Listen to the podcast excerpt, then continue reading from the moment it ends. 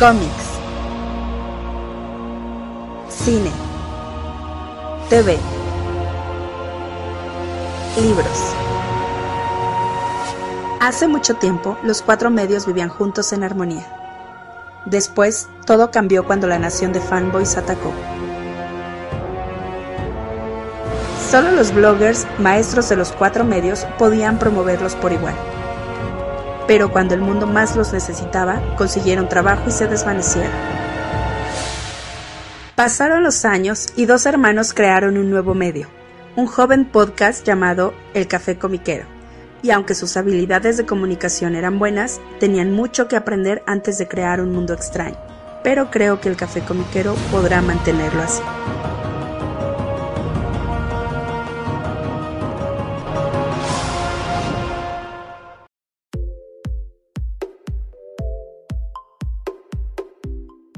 Hola, ¿qué tal? ¿Cómo están todos? Bienvenidos al nuevo episodio del Café Comiquero. Les saluda como cada semana a su amigo Carmix. What's up, you fucking perros? Este, les habla su enemigo Rul, la mutarrata mutante. Salamanrata ahora, ¿no? Ahora nada más mutarrata. Ok, ok, muy bien. Qué buena intro, pero bueno. Bueno, les recordamos que nos pueden escuchar cada semana en donde quiera que escuchen sus podcasts, en Spotify, Apple Podcasts, Amazon, en Audible, donde quiera que escuchen podcasts, ahí estamos distribuyendo. Eh, también en YouTube aparece ahí el, audio con una imagen fija y pueden descargar el audio en formato MP3 en eh, archive.org. En nuestras redes sociales comunicamos cada semana eh, cuando ya está disponible un episodio, en Facebook, Twitter e Instagram, ahí lo pueden encontrar. Y pues, carnal, esta semana pues vamos a tener un temita central eh, bastante, bastante padre, bastante pachón. Este, del, otro lado de, la fuerza que no es DC Comics. Y pues bueno, pues tenemos varias notitas y cositas que comentar ahorita en esta primera mitad. Eh, um, ¿Por dónde empezamos, carnal? ¿Qué tienes por ahí? No, empieza tú. Bueno, pues entonces, hablando de cómics, específicamente, pues eh, pues lanzamientos, dos lanzamientos que pues son, digamos, chiquitos, pero pues yo creo que pueden estar interesantes. Eh, una es que hace tiempo se anunció que eh, Frank Miller va a tener su propia editorial, que es Frank Miller Presents, eh, donde pues bueno, él, es digamos que es el, este, pues el que, la cabeza del, del, proyecto junto con Dan Didio, sí, Dan Didio, el que antes era el editor en jefe en DC Comics. van a lanzar esta editorial con el próximo 17 de agosto, van a lanzar un un cómic, pues exclusivo para tiendas de cómics, evidentemente, a través de Diamond, que es un eh, Ashcan Edition, es decir, es una edición económica, una edición pues en, formato, eh, pues eh, quizá, quizá no de la mejor calidad, pero pues es justamente la idea, se trata de que sea una edición económica, que va a costar un dólar, en el cual va a presentar dos historias, una historia que es, em, que se llama Ancient Enemies, que la escribe Dan Didio, con arte de, Danilo Beirut y Alex Sinclair, el colorista Alex Sinclair, que ha trabajado muchas veces con, con Jim Lee, por ejemplo. Em, y también va a tener un, preview de este, Ronin, libro 2 de Frank Miller. Eh, Ronin fue un proyecto que, se, que publicó eh, DC Comics en su momento, pero los derechos los tiene Frank Miller, entonces pues eh, va a publicar una secuela escrita por Frank Miller, pero con arte, ya vi de quién, de Philip Tan y Daniel Enríquez. Eh, el de Ancient Enemies pues va a ser como una precuela de la serie regular que va a tener de Ancient Enemies. Y eh, esta historia de Ronin Libro 2 eh, es un retelling de lo que ocurrió en el primer TPB de Ronin, que ya tiene muchos años, que es de, las cosas que constantemente están en reimpresión. Y esto sale el 17 de agosto. la, empresa Frank Miller Publishing lo llama un lanzamiento sorpresa porque pues no estaba en los previews hasta hace hasta hoy que se anunció propiamente esta, eh, esta edición. Y pues es, eh, seguramente pues va a ser un, objeto coleccionable a futuro, pues esta primera eh, publicación como tal de, esta nueva editorial. Entonces, pues 17 de agosto, solo en tiendas de cómics, precios de dólar, quién sabe en cuánto lo va a dar cada retailer, pero es el precio que lo van a dar. de hecho, se supone que los retailers se los van a dar gratis. Así que pues, está, está bueno, está bueno para, para los que tienen tiendas de cómic, pues sea, sea un incentivo para que lean sus proyectos, ¿no, mi hermano? Sí, luego pagarán el, pagarán el envío nada más y pues ahí te mandan sus cositas. Bien. Exactamente. Así que, pues bueno, precio de un dólar, a ver en cuánto lo da cada tienda. Y hablando de cómics, que estos sí tienen que ser gratis. Bueno, para el público, no necesariamente para los retailers, pero bueno. Em, cada año hay un Free Comic Book Day, pero secretamente hay un segundo Free Comic Book Day. De hecho, podría decir que hay, un, hay hasta tres. Porque en septiembre es el Batman Day y siempre hay unos cómics gratis de Batman que da la editorial de DC Comics. Ya les gustó, quién sabe por qué, pero todos los años salieron al murciélago. Veto a saber por qué. Tal vez porque les, todo es Batman en DC Comics, ¿no? Pero, bueno. Pero aparte de ese, eh, de ese, digamos, eh, segundo cómic gratis que pueden conseguir en el año, hay un tercero que es en Halloween. Ya tiene tiempo que, se había hecho esto del Halloween Comic Fest. Empezó ya hace algunos añitos y recuerdo que la idea era que pues, los publishers que, participaban ofrecieran cómics pues de terror o con temática de Halloween o que tuvieran que ver con algo de Halloween. Eh, no siempre sucedía, a veces como que era el cómic del Free Comic Book Day que no pudieron lanzar en, la fecha este, pues, original, así que lanzaron ahí. Y, Marvel, Marvel Comics, pues va a participar en esto, pero le va a dar la, la vuelta un poquito al, al branding de cómo, cómo van a publicar estos cómics eh, gratis para eh, traer nuevos lectores. O sea, la promesa es nuevos lectores de 13 años en adelante, o sea, este, está dirigido a ellos. Y aunque también hay por ahí un título, pues eh, considerado más bien infantil. Y su iniciativa se va a llamar Halloween Trick or Read. O sea, que es un juego de palabras de Trick or Treat, que es dulce o travesura. Trick or Read es como, pues, lectura o travesura. Ah, mira, hasta salió bonito en español. Lectura o travesura, está bonito. van a ser cinco cómics gratis que van a estar disponibles en tiendas de cómics. Cada tienda definirá si te puedes llevar uno, dos o los cinco, o, este, o si tienes que pararte de manos para llevártelos. No sé, cada tienda ya definirá qué fregados quiere hacer con los cómics, pero la oferta de Marvel son 5 cómics gratis. Eh, uno de ellos va a ser el Amazing Spider-Man número 88 de la serie más reciente, donde se presenta a Queen Goblin. Que pues, me imagino que tiene algo que ver con que sea con Halloween. Entonces, Goblin, Halloween, ah, ok. Eh, um, eh, y quién sabe por qué, pero está. Mm, Queen Goblin no es Goblin Queen, no es Madeline Pryor, pero también va a tener una historia ahí con Madeline Pryor, quién sabe por qué, pero no, no leí esa historia, así que pues a ver qué onda. Eh, van a tener también eh, Moon Girl y Devil Dinosaur número 1, que es la serie del 2016, una serie este, regular que, que pues, duró bastante tiempo. Eh, que alguna vez me platicaba mi hermano que en cómics sueltos no se vendía casi nada, pero en TPBs, en recopilaciones, se, vendía muy bien. Y pues resulta que van a lanzar este, este número 1. y esto pues va a coincidir eh, con también el lanzamiento de un nuevo número uno de, de Moon Devil, Dinosaur en una fecha que todavía no especifican. Porque va a haber una adaptación en eh, formato de animación para Disney Channel. Esto en 2023.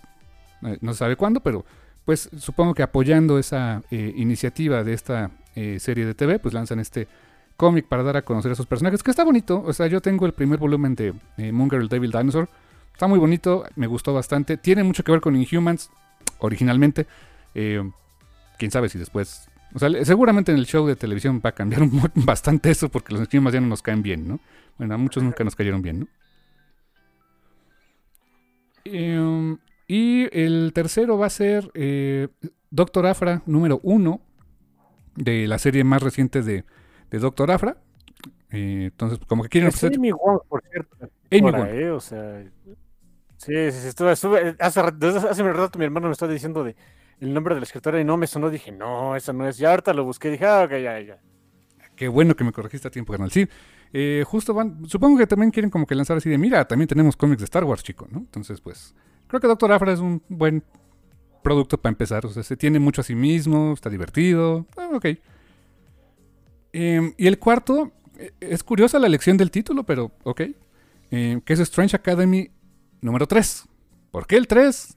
No sé, pero el, ¿por qué no el 1? Pues quién sabe, el 1 se me haría como lo más lógico, ¿no? Porque ahí te presentan a todos los personajes en general y todo el rollo, pero... Bueno, en realidad no, ¿eh? En el número 1 te presentan a Emily Bright y se acabó.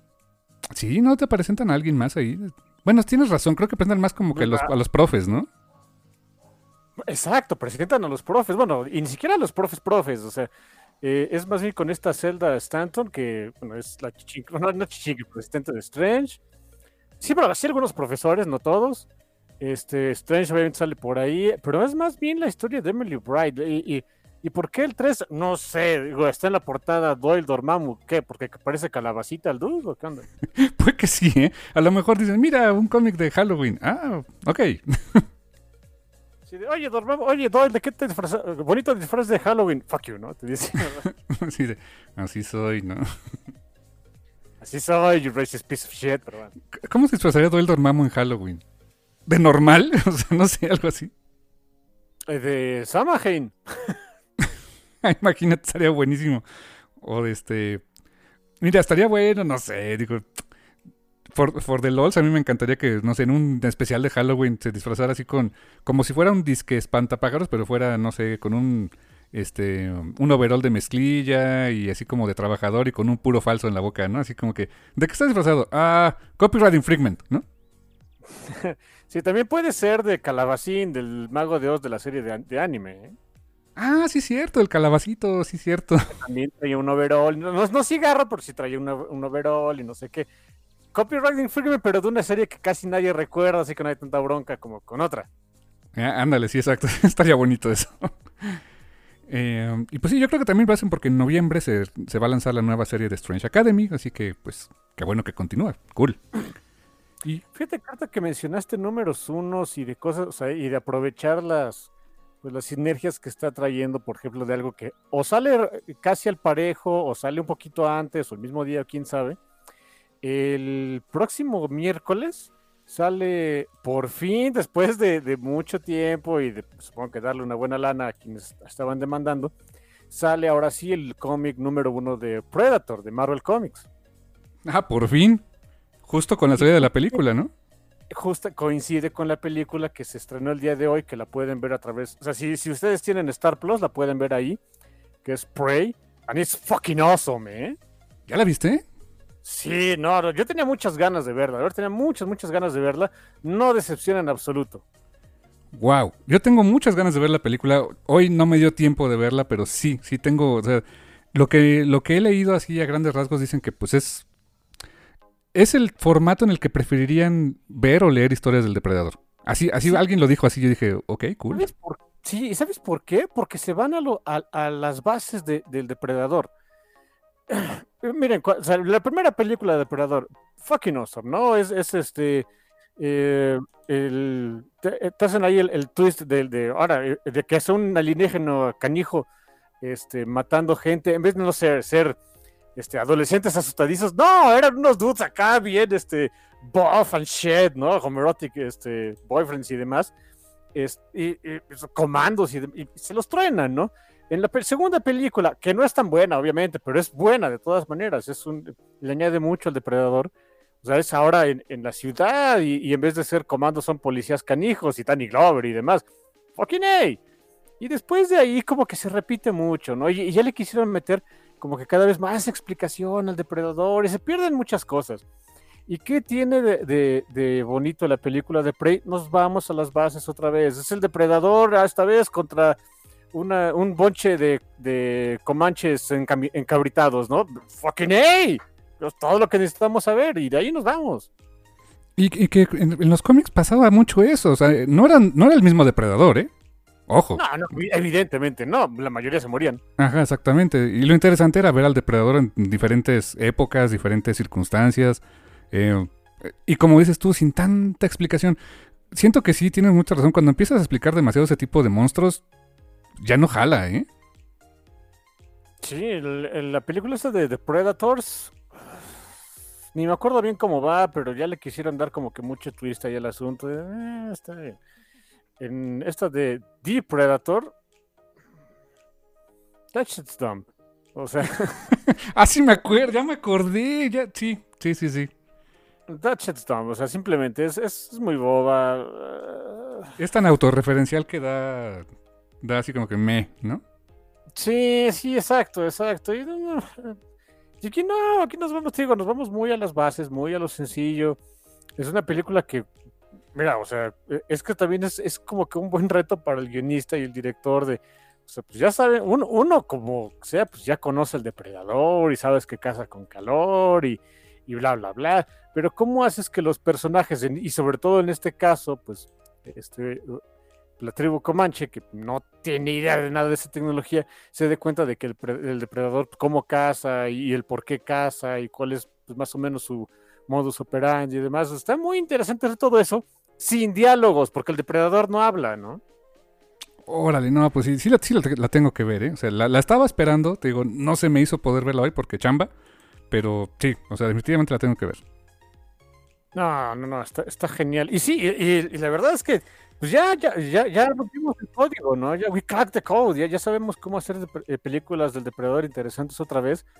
No sé, ahora pónmelo contra, en, en el Japón feudal, ¿no? Contra unos samuráis, shit, o en las cruzadas, ve tú a saber. Algo así, se pondría muy padre. O este, no sé, en- hasta vikingos, imagínate eso. O sea, los un depredador que llegara a cazar vikingos estaría buenísimo, ¿eh?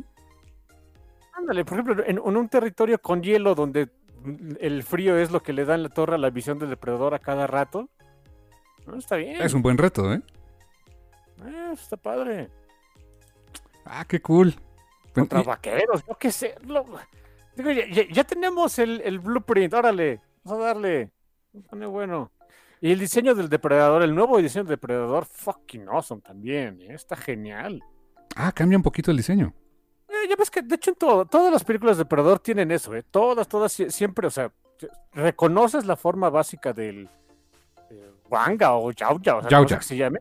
Eso.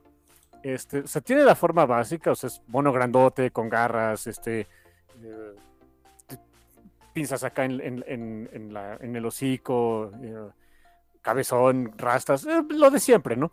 Pero siempre va variando un poco su diseño eh, a veces un poco más burly, como por ejemplo en Alien contra Depredador, a veces este, el, tipo de máscara varía y demás. El, nuevo edición del Depredador ah, está muy, muy fregón. ¿eh? Ya me imagino acá los coleccionistas de, de figuras de acción o de estatuillas, no, hombre, van a buscarla. ¿eh? Si es que la saca, claro. Muy seguramente, muy seguramente. De hecho, alguien por ahí hizo un comentario que dice, el único gran pecado de esta película es que no haya salido en cines. Si, si, si querían ganar una lanita, una, una lanita extra, debía haber salido en cines. Y sabes que también está padre que es corta, no son ni dos horas, ¿eh? Órale. Yo creo que fíjate Sí. que es de esas, como, como dicen por ahí, garbanzo de, a lib- de a libra, ¿no? Que yo creo que no tenían mucha fe en ella y pues, ah, mándalo a, mándalo mucho a este, Hulu y a Star Plus, ¿no? Sí, pues total, que puede malir sal, ¿no? No, yo creo que les hubiera ido bastante bien. eh, porque es muy simple, es muy cortita. No necesitas saber más. Eh, la edición de audio está, oh, está excelente. ¿eh? Oh, uh. Y, eso es importante en Depredador, ¿eh? Sí, sí, claro, porque le dan, eh, como que limpiaron el, el- el sonido clásico del depredador y se escucha más, pues, más machín, no sé cómo decirlo. Y sabes qué está padre, Eh, al depredador, o sea, sí lo ves, ya, o sea, muy al estilo de la película de Depredador, pero a pesar de que ya sabes cómo es, pues, se toman su buen tiempo en presentar al monstruito, ¿eh? Y ya una vez que sale y demás, creo que sí, cuando le- ese, ese rugido del depredador tan característico, creo que nada más sale un par de veces, pero cuando sale, dude, qué escenas, ¿eh? Fucking, hey. Sí, se fue, como dices tú, creo que por lo que me describes se fueron a, a las bases de, ya ni digas del Depredador, del, del storytelling cuando son monstruos, ¿no? Ándale, eso es, ándale, fíjate, ok, bien, bien, buen apunte, sí, me late eso. Ah, Está, está muy padre la película, si tienen el chance de verla, Prey, este, véanla, está, está, está genial. Eh, también tiene una característica bien curiosa, no sé si esté aquí en México, se, se puede ver así, pero le pueden poner el doblaje en Comanche, obviamente con. Órale, wow.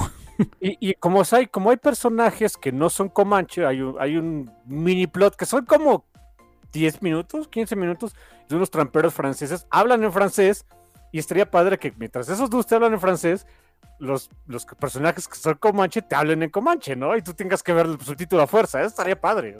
No sé si en México está esa característica, en Estados Unidos sí está. Órale. Eh, lo voy a investigar, lo voy a investigar a ver cómo está. Si está así, así la veré, ¿eh? Sí, yo, yo lo recomendaría. Si tienen así la opción, yo lo recomendaría. Voy a buscarla también si la tiene. Pero la quiero volver a ver. Yo creo que el mismo día de hoy está muy buena. Yo soy muy fan del Depredador, tú lo sabes. Más que de los xenomorphs, tú sabes que yo era muy, muy fan del Depredador. Sí, sí, sí, lo, lo sé. Yo también comparto contigo. El xenomorfo da para buenas historias, sí. Y me Pero. gusta, me gusta. También me, me gusta mucho el monstruo, pero prefiero al Depredador. Sí. Cu- Cuando salieron los primeros videojuegos de Alien contra Depredador y leí los primeros cómics que pude encontrar de Alien contra Depredador y demás, yo sí, yo, yo me ponía acá mi playera Team Predator, ¿no? O sea, pues era lo mío. El dude era genial. Team Predator All the Way. Es que también, aparte, el visual, las garras. eh, el armamento era como. Sí, tiene todo lo que te gusta, ¿no? Exacto, todos los gadgets. Es como, es como ser Batman, pero a lo Hayes. Ándale, sí. Y Wolverine al mismo tiempo, no sé, ¿no? ándale, ándale. Sí, eso está súper padre. Y, el, que sean inteligentes y que tengan honor y, y, ¿sabes qué? O sea, ah, quizá esto sí eh, es un, ha sido una constante en las películas de Depredador. Al Depredador no le ganas por fuerza bruta. Es una combinación entre inteligencia y suerte. Y creo que eso es lo que se ha mantenido muy bien de cómo ganarle al Depredador en, en todas sus películas. Y, en esta ocasión, eh, es, eh, sí, es, combinación de inteligencia y suerte. Y también lo que uno, o sea, eh, el, cómo van. Es que al depredador no lo matan de un solo jalón, ¿sabes? Digo, no te quiero arruinar nada, pero cuando te das cuenta, es, es este ese término, ¿no? De, war by attrition. Está poquito. Oh, wow, oh my god, sí. Ya te, ya, te cacho, va a estar buenísimo eso. Tienes que verla, de veras. O sea, bueno, y todos ustedes tienen que verla. Si, si les gustan las películas de Depredador acá fregonas como en antaño, ah, esta, eh, esta es la... Yo la pongo al par de, Depredador 2, si no es que un poquito arriba. Órale. Mira, y mira que, como dices, quizás Depredador no sea la mejor película de todo, pero cómo le añadió al personaje, ¿no? a la franquicia como tal, ¿no? Claro, claro, y verlo en el setting urbano y demás y todo eso estuvo, estuvo muy padre, o sea, digo, no, está al par de la 1, ninguna lo está, pocas franquicias este, superan su, primera entrega, sobre todo cuando no tenían pensado sacar otra. Em, pero vaya, o sea, así al par de la 2, chance y hasta mejor, sí. Bueno, y en mi opinión, pues, o sea, la, ¿cómo, cómo, están, cómo estaban las películas de Depredador por orden así de, de fregonería? Es la 1, la 2, Alien contra Depredador, Alien contra Depredador 2. Y eso porque teníamos que poner la siguiente. Este, Predators y The Predator. Fíjate, y ahora pues ya le sumas esta, ¿no? O sea. Es como Prey, ¿eh? Sí, te digo ahí, empate, empate casi tirándole a ganar. Este, Prey, como la segunda mejor película de Depredador, sin ninguna duda. Estaba pensando de, pues sí, películas que su secuela haya sido mejor. O, o pues no sé. Alien y Aliens. Em, no. sobre, todo porque sobre todo porque no las puedes comparar. Pues sí, lo que tienes razón. Alien es una película de horror espacial. Aliens es aventura este, militar espacial. Es un buen punto, es un buen punto. Eh, es como cuando alguna vez hablamos de... Eh, bueno, lo que hemos platicado, Godzilla 1, Godzilla 2 en adelante, nada que ver, ¿no? No, no, no, para nada. Quizá podrías comparar Godzilla 1 con Shin Gojira. O sea, quizá, ¿no? Y dices, ah, bueno, hay más o menos la letra. Em, pero sí, cuando una película, o sea, que alguna, alguna secuela que haya superado a la original, digo, cuando la intención no era hacer una, no sé, trilogía o algo así, ah, debe haber, ¿eh? Debe haber, pero ahorita no me acuerdo de alguna. Sí, buen punto. Pero pues Qué chido, qué chido que esté esa película. La voy, sin duda la voy a ver este fin de semana. Allá, allá la platicaremos, mi hermano. Sí, sí, se pone muy padre. Bueno, este, oye, regresando un poquito a lo de los cómics, ahora con una noticia no tan padre, este, no sé qué tan cierto sea y, nada más estoy repitiendo como, como perico cosas que he estado leyendo de, de sitios de noticias de cómics serios, no Bleeding Cool, de una vez les digo, ¿no? Me encanta esa eh, descripción. Em, en particular, es, o sea, lo he estado poniendo ahí Heidi McDowell, que es la editora de Mendigo sitio, Comics Beat, de Comics Beat, que sí son más seriesones, ¿no? sobre todo porque le pagan a, la gente que trabaja ahí. Pero bueno. Em, eh, había, había, había, habido rumores de que Valiant andaba de capa caída y con problemas, pero pues nada se. Entre que son muy herméticos, eh, siguen sacando cómics y siguen teniendo presentaciones en, ahorita hay una convención, iban a seguir teniendo presentación ahí y no sé qué. Pues como que no le hicieron, no le habíamos hecho mucho caso ahí a los rumores, ni mucho menos, pero eh, fueron tomando como que fuerza en la medida en que alguien se dio cuenta de, oye, pues eh, la, no tengo aquí los nombres, ¿no? Pero bueno, este, oye, los que estaban de, de, las cabezas acá en Valiant del publishing, pues en sus cuentas de IMBD, la fregada, ya no aparece que trabajan en, Valiant, ¿eh? Y por ahí ser, o sea, y, y- y lo que está Heidi McDowell dice, pues miren, o sea, yo de una vez digo que no, no puedo confirmar rumores ni mucho menos, pero de la gente que nosotros en Comics Beat teníamos acá como de, de cuates en Valiant y demás, y que, oye, pues, por lo menos para ir a preguntarles, oye, ¿qué está pasando? O sea, o sí o no, o qué, o qué, no nos contestan ni las llamadas, ni los mails, ni los mensajes, ni nada, ¿eh? Radio Silence. Hay Radio Silence por parte ahorita. o sea, sus redes sociales es nada más para anunciar cosas nuevas, si es que están sacando cosas nuevas y se acabó. Pero de ahí en fuera, to- totalmente Radio Silence. No sabe. ¿Quién sabe? Lo han intentado tantas veces. Híjoles, o sea. Yo siento que estuvieron a punto de darle al clavo cuando fue el relanzamiento en el, por allá en el ya lejano 2012, hace 10 años. Cuando lanzaron pues toda su onda de Summer of Valiant, donde estaba Exo Manowar, eh, Harbinger, etcétera, Bloodshot. Cómics bastante sólidos, bien hechos.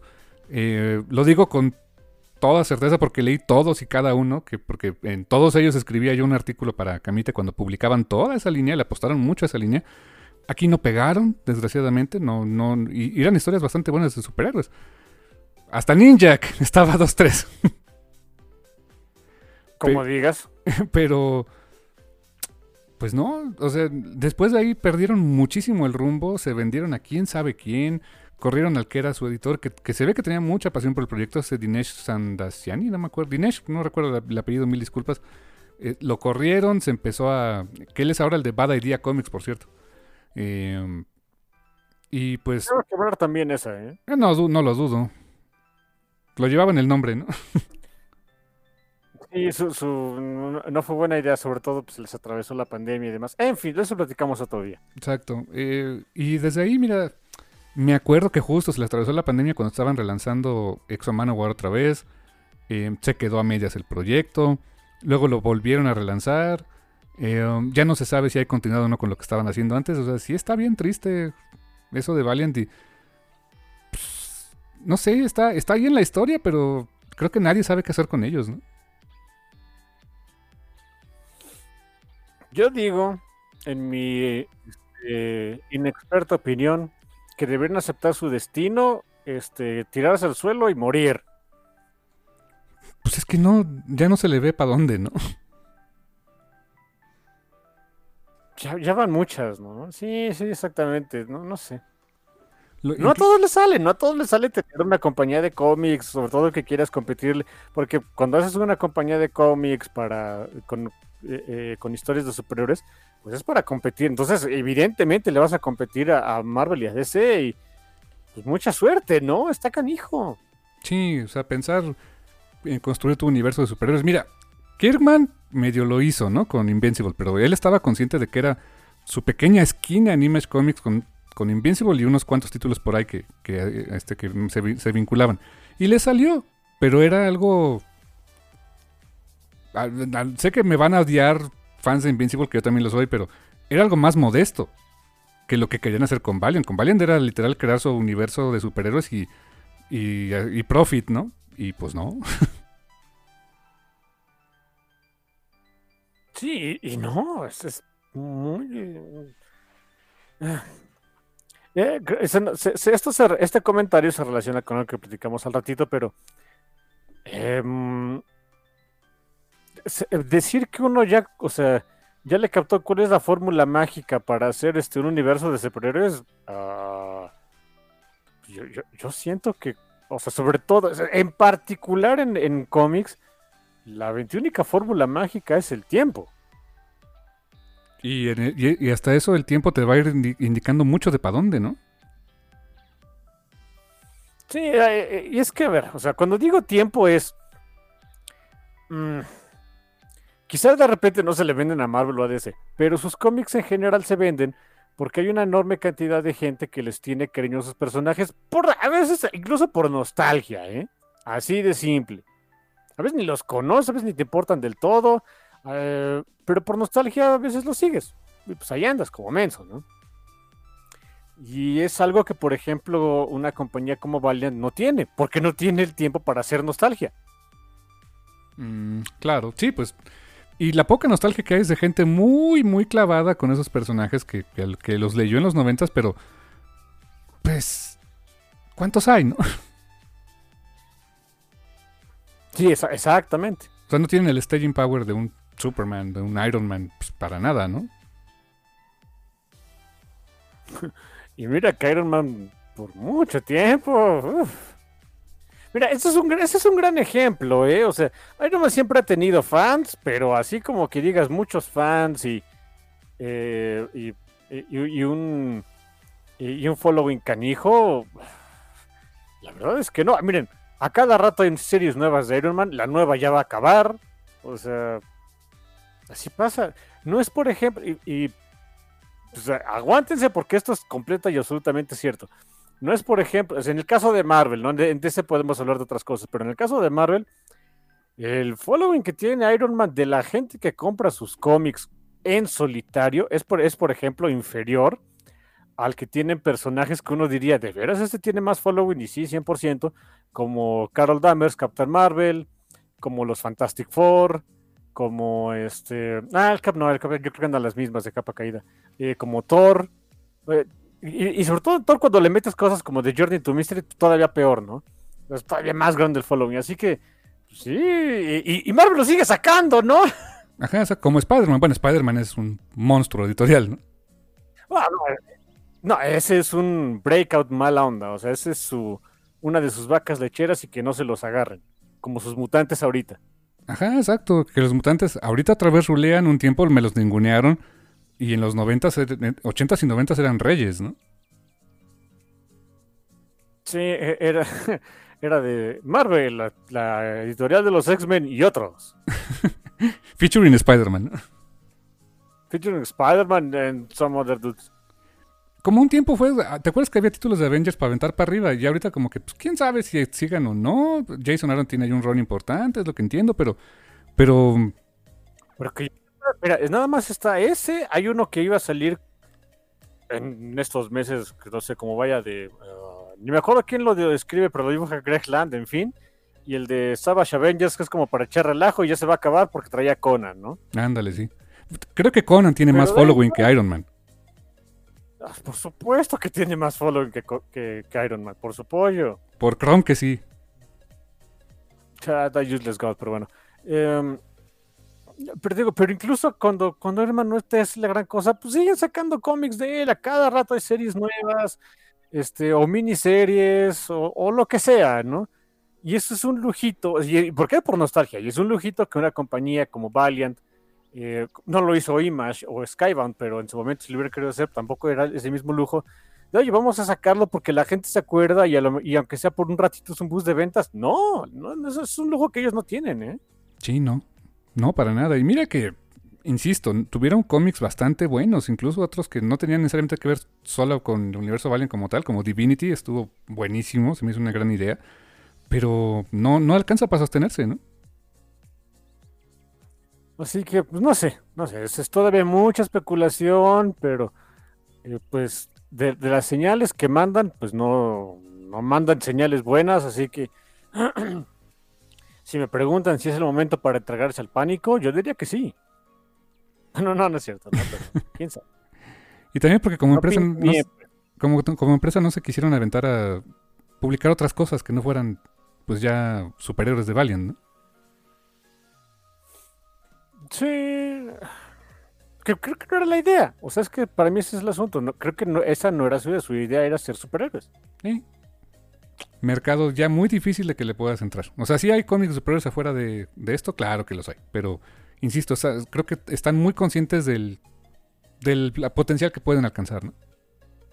Y mira, o sea, lo pongo así, ni The Voice, o sea, ahorita por la serie, pero ni The Voice les llegó a hacer gran cosa, o sea, les llegó a hacer mella a Marvel o DC, ¿eh? No, con todo que le hacían mucha burla y demás, no. no, no, ni The Boys, ni Invincible, ni quién más. Ah, ¿quién más había de estos universos así? Eh, Bueno, los de Malibu ni se diga, los de este ah, ¿cómo se llamaban estos? De Icon, me parece, tampoco. O sea, sí, no, no, tienes razón. no. Es un juego que, que ya está muy dividido entre dos jugadores y los demás pues son como que ve qué más hay, ¿no? En Eh. cuanto a superhéroes, no, de- no a cómics, en cuanto a superhéroes. Sí, no, no, en otro tipo de cómics, nada, hay para aventar para arriba y, y- hay más cómics buenos que nunca, ¿no? Eso está súper padre. Pero los superhéroes está muy canijo. Y hablando de superhéroes, justamente para allá íbamos con el comentario de pues todo el relajo que hay estas que, se que hubo esta semana por HBO Max, eh, Warner, Discovery, la fusión entre ellas dos y pues decisiones que que pues ya, ya le pegaron a una producción en particular, que es la de Batgirl, que ya terminada, creo que estaba en reshoots, estaba en preproducción, se acabó, le dieron carpetazo a un presupuesto de 90 millones de dólares. La película no se va a estrenar en ningún lado, no está pensada ya ni para streaming ni para estreno en cines. Eh, de veras que eh, se me hace una decisión así muy contundente, muy drástica, de decir voy a tirar 90 millones de dólares a la basura. Porque ya pagué salarios, ya pagué todo esto y pues, o sea, sí, ya, ya, ya te pagué, ya, ya actuaste la película y ya dijiste adiós. Pero qué feo que ya no salga. O sea, que ya no salga porque pues, eh, bueno, hay varias cositas ahí que me hubiera gustado ver. Mi hermano mencionaba eso, tiene toda la razón. Ver a Brendan Fraser eh, como Firefly hubiera estado muy padre. Ver el regreso de Michael Keaton como Batman, un Batman viejo dentro de esa franquicia. Dices, híjoles, también, pues, ¿qué onda? Eh, obviamente Batgirl, pues que el, visual se veía como muy parecido al de Batgirl de Burnside.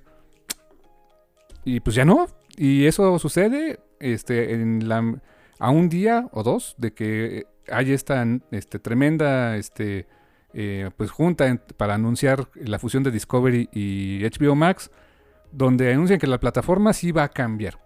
O sea, la plataforma que, que, honestamente estaba siendo muy exitosa, por lo que entiendo. O sea, los números eran buenos en cuanto a suscriptores. Habían tenido un crecimiento eh, superior al de Disney Plus en el último año, es lo que había visto. Pese a todas las franquicias importantes que tiene, que tiene Disney. Em, y pues la, app como tal, la app, el servicio, etcétera, pues va a desaparecer diagonal, ser sustituida por otra cosa que hoy no tiene nombre, pero que ya anunciaron que es una aplicación en conjunto de Discovery Plus, que ni sabía que existía, porque pues y HBO Max. Algo que me enteré es que em, planean mantener, eh, eso sí, ni la conozco, pero la, interfaz gráfica de Discovery Plus, que según estaba mejor votada, mejor rankeada que HBO Max. No sé tu opinión, pero eso sí era un punto flacón para mi gusto en HBO Max, ¿eh? Su interfaz de usuario no se me hacía la mejorcita, ¿eh? Sobre todo, mira, no, no sé mucho de eso, pero cuando, por ejemplo, quería ver no sé, estaba viendo una serie y quería ver el resto de los capítulos o regresar a un capítulo anterior. Era una bronquita encontrarle cómo hacer eso. Exacto, exacto. No, no era tan intuitivo. Eh, Disney Plus no vende papayas, ¿eh? También no, no tiene a lo mejor. no en todos los dispositivos tiene la mejor interfaz. En web creo que todas funcionan muy bien, pero yo casi no las veo en web. Casi siempre las veo en alguna pantalla, este, a través de, no sé, de un Roku, algún otro, algún aplicativo así. Pero Sí, en, Roku, sobre, todo HBO Max en Roku era horrible. O sea, ya en las últimas versiones lo pulieron un poquito, pero era... Al menos se podía usar, al principio ni eso. Eh, pero entiendo que van a mantener eso, van a meter contenido, o sea, a combinar contenido de Discovery. Que uno dijera, ah, pues Discovery, documentales, etcétera. Pues sí, pero ¿han visto qué ofrece Discovery últimamente? Está bastante chafa. Desde hace años, yo hace mucho que no veo Discovery, pero desde hace años me acuerdo que estaba ya muy... Pues no, no, era lo mejor, digamos. Sí, no. Eh, um, pues eh, eh, según esto, el nuevo gran cajuna de todo este asunto se llama David Zaslav, pues dice que el enfoque es, sobre todo en las, en las marcas fuertes de, de Warner, como pues DC Comics, Game of Thrones, todas las series que tienen de HBO, etcétera, pues es eh, es limpiar la casa. Y tiene algo que dije, se me hace muy iluso, este, que es que van a tener un plan a 10 años con una nueva empresa que es DC Studios. Así como hubo Marvel Studios, o eh, hay Marvel Studios como tal, ahora van a crear una nueva empresa que se llame DC Studios.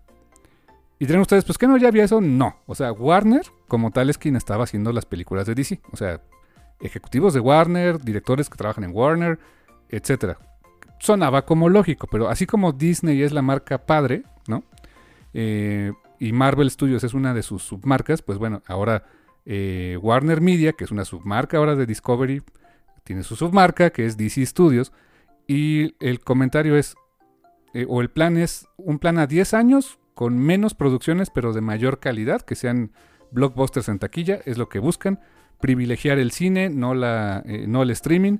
Eh, y pues, ¿tú qué opinas de ese plan a 10 años, Carmen? Pues es como que muy. Sí, sí, es muy iluso, ¿no? Digo. Pensar que tienes un plan. ah, muchas cosas. O sea, bien a pensar. O sea, realmente Marvel, sobre todo al principio, no tenía un plan. No, no había. había buenas intenciones. Había buenas intenciones y como que la idea de, oye, pues mira, vamos a sacar un montón de películas con unos monos. Si a la gente les gusta, pues los juntamos en una película. ¿Hacer qué? ¿Quién sabe? Eso ya lo. Eso ya lo, lo veremos en su momento. Oye, ya, ya, ya este, hypeaste acá el Big Buddy, ¿no? Thanos, ¿y qué, ¿y qué es lo que quiere? Ay, qué buena pregunta. Mira, cuando salga la película lo vemos, ¿no? O sea, realmente no tenían un plan. Sí, o sea, ya conforme se acercaban como a 10 años de su universo empezaron a tener como más claridad de, ah, pues hay que meter esta película con esto, y pero sin dejar de descuidar que sea una franquicia por sí misma. O, o sea, a jugar ese juego más delicadito, pero pues ya fue más adelante. Ya no, no crean que desde Iron Man 1 estaba ya el roadmap, ¿eh? Sobre todo porque técnicamente todo esto más bien empezó con Hulk 2. Pues sí, sí, ¿verdad? Bueno, Iron Man 1 sí salió antes que Hulk 2. Sí, pero hasta Hulk 2 es cuando sale, por ejemplo, la escena extra con Stark, ¿no? De- Stark. Sí, exacto. En Iron Man 1 pues sí estaba el, el tremendo teaser, ¿no? Al final de Nick Fury diciendo, quiero hablarte de la iniciativa Avengers. Obviamente pues, muchos nos pero- emocionamos, pero ¿para dónde ibas lo de Avengers? ¿Cuándo? ¿Cómo? ¿Quién sabe, no? ¿Y con, y, con quién y demás? Ve tú a saber. Y hasta que sale Hulk y dices, ah, ok, esto está conectado. Ah, ok, va, va, va a mí los venados, ¿no? Mm. Sí.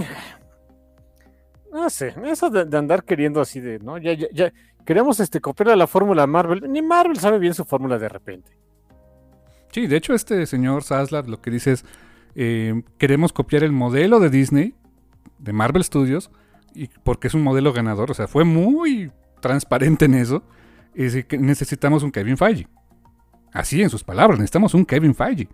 Eh, suerte con eso, o sea, no sé si y su plan a la- a 10 años, yo estoy seguro que si no les empieza a salir, pues va, borrón y cuenta nueva, ¿cuál es el problema, no? Sobre todo acuérdense que Marvel muchas cosas no le salieron. O sea, iba a haber una película de Inhumans, no se hizo. Este. mm, ¿Qué otra cosa? Eh, eh, Hay, hay varias producciones ahí que ya nunca salieron. Ah, Otro ejemplo de cómo estaban, o sea, eh, Whedon había introducido en una escena postcréditos a Carol Danvers en Avengers Age of Ultron. No se hizo, la sacaron porque tenían otro plan para el personaje. Otras cosas es que Agents of Shield fue vendida en su momento como tienes que ver esta serie para ver lo que sigue de Avengers, ¿no? pues dijimos, no, ya siempre no. Luego ya siempre no. Eh, y luego también cuando salen las series de Netflix, ¿no? Daredevil, Jessica Jones, etcétera. O sea, sí viven en el mismo universo. Se mencionaba el, el evento en, este, en Nueva York, los Chitauri. Por ahí había eh, escenas en el fondo donde se veían eh, recortes de periódico de, de la batalla en Nueva York. Y de repente mencionaban veladamente a Hulk, Iron Man, etcétera. Después que siempre ya no. Ahorita que ya están otra vez en Disney Plus, pues siempre sí. Eh, um, o sea, no, no había mucha claridad, ¿eh? Sí, así que andar diciendo, no, sí, tenemos acá un plan. Eh, mira, eh, es que dices, tenemos un plan a 10 años, pero necesitamos un Kevin Feige. So you have nothing. Exacto. si, en esta junta hubieran presentado de señores, aquí está Cosme Fulanito, que es nuestro Kevin Feige, pues dices, bueno, ya tienes alguien, ¿no? Y ya, le podemos ir echando la culpa si no sale. Pero pues ni eso, eh, eh, eh, insisto, ¿no? O sea, em, es mucho también... A ver, ah, ahí les va y es, y es normal. Em, a la gente de dinero no le gusta, no le gusta que les digan este concepto, pero es la verdad más evidente de todo el mundo. Hay muchas ideas que por buenas que seas no van a jalar. ¿Por qué? ¿Quién sabe? A veces es suerte, es azar. Y no hay ni cómo hacerle. Pues sí. Y habrá Por otras que no sabes que te van a salir y resulta que son garbanzos de libra, ¿no? Y por ejemplo, ¿quién iba a pensar que el que porquería de personaje Ant-Man, que yo, yo ni me acordaba, iba a ser. Iba a tener ya hasta. Bueno, van a haber hasta tres películas con el desgraciado personaje. Que los Guardianes de la Galaxia, que yo ni los ubicaba, yo ni sabía ni quiénes eran, ni me importaban, iban a ser este household names de repente en Marvel, ¿no? Sí, cierto. Y sus grandes intentos por, por hacer que los Inhumans reemplazaran los X-Men para tener acá nuestros bonos raritos con muchos poderes raritos y, y no tener que andar dependi- dependiendo de Fox, nunca salió, ni en cómics ni en ningún otro lado. Sí, no. Tan es así que bueno, les dieron su momento en el sol con la de Doctor Strange, ¿no? Al pobre de Blackwell, al actor que lo interpretó, ¿no? Pero hasta ahí, o sea, te digo, pues muchas veces es, es azar. Es azar, o sea, hay un gran componente, sobre todo en cuestiones de entretenimiento, hay un gran componente del éxito que es azar. A veces entras en el momento indicado y ya la rompiste. Hay veces que te tardaste mucho y ya jamás salió tu cochinada. Y hay veces que es bueno, es este, es súper pachón y te genera dinero, pero no es la gran cosa. Así sí. O sea, ¿quién iba a decir, por ejemplo, que Peacemaker, Peacemaker se iba a volver importante, ¿no? Eh, o sea, yo ni sabía quién era el dude. No, yo lo había visto en algún cómic y sabía que era la inspiración para, para este, ¿cómo se llama? The Comedian en Watchmen, pero eh, hasta ahí, ¿eh? Así que te digo, eh, pueden decir que tienen todos los planes del mundo, pero de ahí a que les vayan a salir siquiera la mitad, quién sabe. Ah, lo que sí tendrían que, bueno, y, eso pues, no es este, eh, no es ciencia de cohetes, no es, no es em, conocimiento arcano ni mucho menos, pero pues ojalá de veros a lo- para lo que sí tengan planes, oye, si después de cierto tiempo, no sé, dos años, cinco años, no nos empieza a sali- a salir, ¿qué hacemos? Ajá, o sea, ¿cómo corregimos el barco, no? O, lo- o tiramos el barco y hacemos otro, ¿no? Que siento que es lo que ha hecho Warner desde hace mucho tiempo. Sí, sí, sí, exactamente. Ahorita eh, se teme por otras producciones como Blue Beetle, que también no se, no se antoja que era una superproducción en cine, no, no, no encaja en el perfil que, que- que- que quiere este compadre, ¿no? De, de grandes producciones que nos dejen mucho dinero. Blue Beetle, la neta, no. Eh, Pero, pero ¿quién quita? Y sí, es, es que a eso voy, ¿no? ¿A poco Marvel de veras pensaba, o sea, sí le había aventado toda la carne al asador a Guardianes de la Galaxia? Pues es un buen punto. O sea, y por ahí alguien, sí es cierto, alguien, tienes toda razón, carnal. Por ahí es un comentario de que, o sea, eh, DC Studios, Warner Media, whatever, eh, quieren hacer ya películas que generen eh, mil millones de dólares. Cuando tienen que empezar, cuando Marvel Studios no, no empezó a generar eso, eran películas que te generaban 300 millones, 200 de ganancia. O sea, eran películas más modestas, digo, digo, son millones de dólares, ni tú ni yo los vamos a ver juntos, pero o sea, considerando el gran esquema de las cosas, pues eran películas que daban resultados modestos. Y ya después, oh my god, o sea, son producciones que cada una de ellas te iba generando más dinero. Y tienes razón, los Guardianes, este, Ant-Man, eh, vamos a ser muy honestos, Thor o Iron Man, que hoy dices, ay, son Thor y Iron Man, pues no confiábamos mucho en ellos, ¿no? Es que te lo pongo así, o sea, cuando Marvel empezó a hacer sus películas, no tenía sus grandes nombres, no tenía Spider-Man y no tenía los X-Men. Ni a los Cuatro Fantásticos.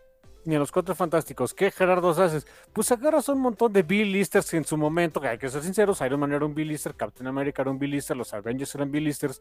Y si no me, y me dicen, ay, ¿cómo crees? Por supuesto que sí. Porque este, eh, en su momento, en los noventas, en los noventas, cuando Marvel se quiso reinventar y salir de la quiebra, tuvieron que matar a esos dudes, reiniciar desde el número cero, a ver qué salía con esos monos que se, que, con los monos que pudieron recuperar de Image. Ajá, exacto. Luego vieron que no les salió y los regresaron, ¿no? Así que, mira, la verdad es que si eran B-listers, era lo que tenían, hicieron películas y a la postre generaron mucha lana. Captain Marvel, o sea, Carol Danvers, Miss Marvel. ¿Quién se acordaba de ella en los 90? Pues solo los que leyeron el número 200 de, de Avengers, Guacala. O los que eran fan de los X-Men y que sabían que Rogue le robó sus poderes, ¿no? Ándale, yo creo que era, la- una, era- yo creo que era su mayor asociación, en los, sobre todo en los 90, ¿no? Sí, básicamente. Es la que le robó los poderes y ahora está traumada, o sea, y se volvió alcohólica por eso y otras cosas. Ok, estaba interesante, pero no era la gran cosa. Eh, Bendis intentó que fuera un household name, la verdad es que no lo logró. ¿Sabes qué, cuáles eran los momentos más interesantes? Bueno, en mi opinión, sobre todo porque yo leía más bien X-Men en ese entonces, los momentos más interesantes de Carol Danvers, como Miss Marvel con el traje negro y todo demás, este, que tuvo en Marvel, era cuando quiso como que, eh, fue un par de momentos en Civil War donde quiso ayudar a los X-Men y, uno fue Emma y el otro no me acuerdo quién fue, que le dijeron, no, estás mal de la cabeza porque eso de registrarse está, es, de idiotas y nuestros niños están muriendo y tú no ayudas en nada, púdrete. Era lo más interesante que me podía contar de ella. Y, después ya, bueno, ya después sabemos que llegó Kelly Sue de Koenig y dijo, miren, de aquí en adelante es otra cosa y ya. Y ahora son de aventuras espaciales y se pone pachón y demás. fue un giro de tuerca al personaje, pero también era un Billy, que casi casi sí lister, ¿eh? Mala onda. Y Blue Beetle va por ahí, o sea, pero fíjate, tienes razón, o sea, ¿por qué, no tenerle confianza? ¿Qué tal que, que se vuelve un household name, no? Sí, porque muy como en los cómics, creo que las películas de, de, DC eh, son víctimas del propio peso de sus personajes. O sea, de, tenemos que, tenemos, ya desde ahí es, está mal, ¿no? Tenemos que poner a Superman, Batman y Wonder Woman, sobre todo a Batman, pero Batman primero. no tienes que. Sí, exacto. O sea, hay más, tienes más propiedad intelectual que, que es este, que es explotable, ¿no? Y, mira, y esas palabras de, por sí ya, ya no me gustan, pero bueno, digámoslo, si tienes otros personajes con que hacer películas pachonas, ¿no? Shazam te salió bien, es una buena película para chavillos. Viene una secuela. Va a salir, ¿no? Bueno, esperemos. Viene una secuela que se antoja bastante que va a salir. Black Adam, que es como que su apuesta fuerte ahorita, pero Black Adam siento que es más bien el, es el proyecto de necio de, de, Rock, ¿eh? Es como su Deadpool. Sí, ándale, ese yo siento que... Mira, oh, Deadpool. Deadpool. ¿Quién que.? O sea, son los más clavados sabían quién era Deadpool y ahora Deadpool es, es household name. Todo el mundo hace memes de Deadpool. Eh, Ryan Reynolds lo asocias con Deadpool. Eh, le salió. ¿Y cuánto costó la película? ¿Te acuerdas que era, un presupuesto ridículo y generó. O sea, 10 veces su, su costo, ¿no? Sí, era como de 60, 70 millones de dólares y generó una lanísima. Ok, eso fue para Fox en su momento, pero ¿y, qué, ¿Y hacía Fox apostar a los X-Men? ¿Le salió? No. No. ¿Dark Phoenix, anyone? y antes de esas, ¿no? La verdad es que no. Es, por eso te digo, ah, se están viendo muy ingenuos de. Vamos a, vamos a, este, a, sacar las películas que de veras nos garanticen este, mucho dinero. Pues como digas, pero ¿cómo sabes que te van, que sí te garantizan dinero, no? Fíjate que incluso va a doler esto que voy a decir, pero o Superman es hit and miss, ¿eh? O sea, como puedes encontrar cosas que, pegan muchísimo, como la serie de Superman and Lois, que está buenísima, honestamente. O sea, eh, y Tyler Hodgkin hace un gran trabajo como Superman. Eh, pero también no nos olvidemos que en su momento estuvo Superman Returns, que era bombo y platillo, era mucha publicidad, fue un presupuesto muy alto, era Brian Singer que venía de hacer X-Men, era este eh, pegadito a la nostalgia de Christopher Reeve y la película fue un fracaso. Así que ahí está. No sé, mi punto es, eh, del lado de los actores y demás, mm, a ver quién se vienta ahora a asociarse con Warner, porque pues, no tienes ninguna garantía ahí. Y del lado de los usuarios, pues a ver quién le paga sus cosas, porque también este, pues el dinero no es este. Eh, a, pesar de a lo mejor los, los, los mandamases creen que sí, pero el dinero no, no es este eh, no es ilimitado, ¿eh? Pues sí, exactamente. O sea, se pelean por un cacho del pastel y el pastel tiene, es finito, ¿eh? Y nada de que me digan de no, es que siempre hay espacio para crecer. No, esa es otra gran mentira que, a ninguna gente de dinero le gusta escuchar, pero es eso, eso, todas esas grandes verdades. No existe el, crecimiento infinito. No hay, no hay cómo. No hay manera. En serio, no hay manera. En nuestro universo no lo existe. Así que pues, a ver en qué acaba eso, a ver cómo, cómo se desarrollan las cosas a futuro. Eh, um, a ver quién es su Kevin Feige. Tengo curiosidad de ver a quién, quién se va a sacar la rifa del tigre, ¿no? Mira, yo le entro, cobro como por un mes y, les dejo les, y me despiden y ya saqué dinero para toda mi vida. Dale, les dejo hecho un desastre, pero ya cobré, ¿no? Pero ya cobré un mes, así que ya soy feliz. Fuck you. Ándale, está muy bueno eso. Pues así las cosas, mi hermano. Pues yo creo que nos vamos a un pequeño cortecito sea un corte musical, esta vez sí vamos a poder poner la canción, porque es de un dude bien pachón que se llama Gavin Dunn, que es Miraculous Sound y que sus canciones son de RM Free. ¡Hey, gracias! Así qué bonito. Relanzó esta canción eh, remasterizada, se la compré en dos dólares, este, que no sé qué tenga de remasterizada, porque no soy muy adepto a eso de... Mi, mi no es el más fino del mundo, eh, pero pues en vista de que Stranger Things tuvo mucho éxito, esta canción que era originalmente de 2017 la relanzó ahorita en 2022, que se llama Upside Down. Está muy pachona de Miracle of Sound, está muy bonita. Y pues se quedan con ella. Ahora sí van a poder escuchar algo de música en el entretiempo. Eso, y regresamos en un momento más aquí en el Café Comiquero.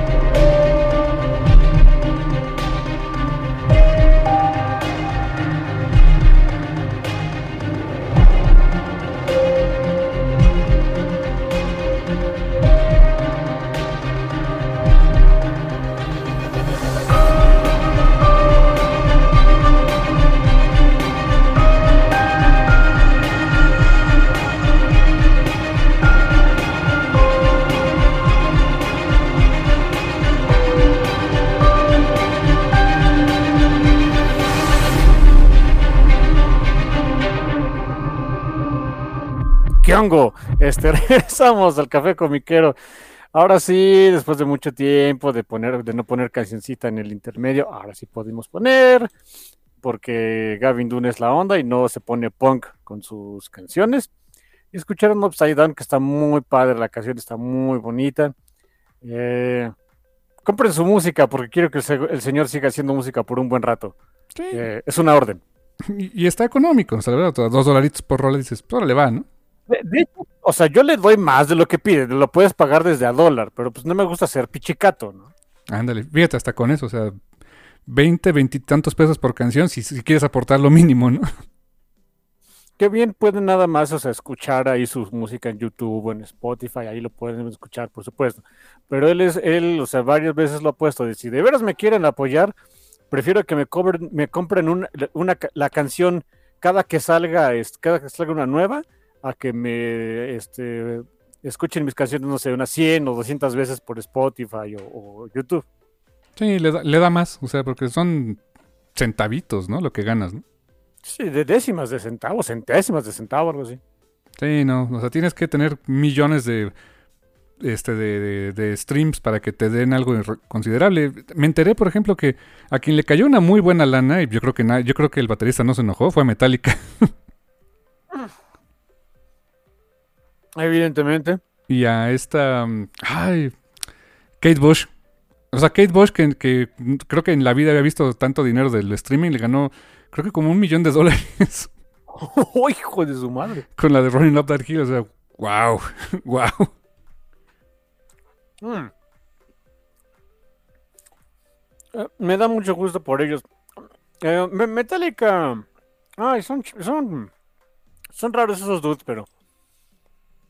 Porque realmente.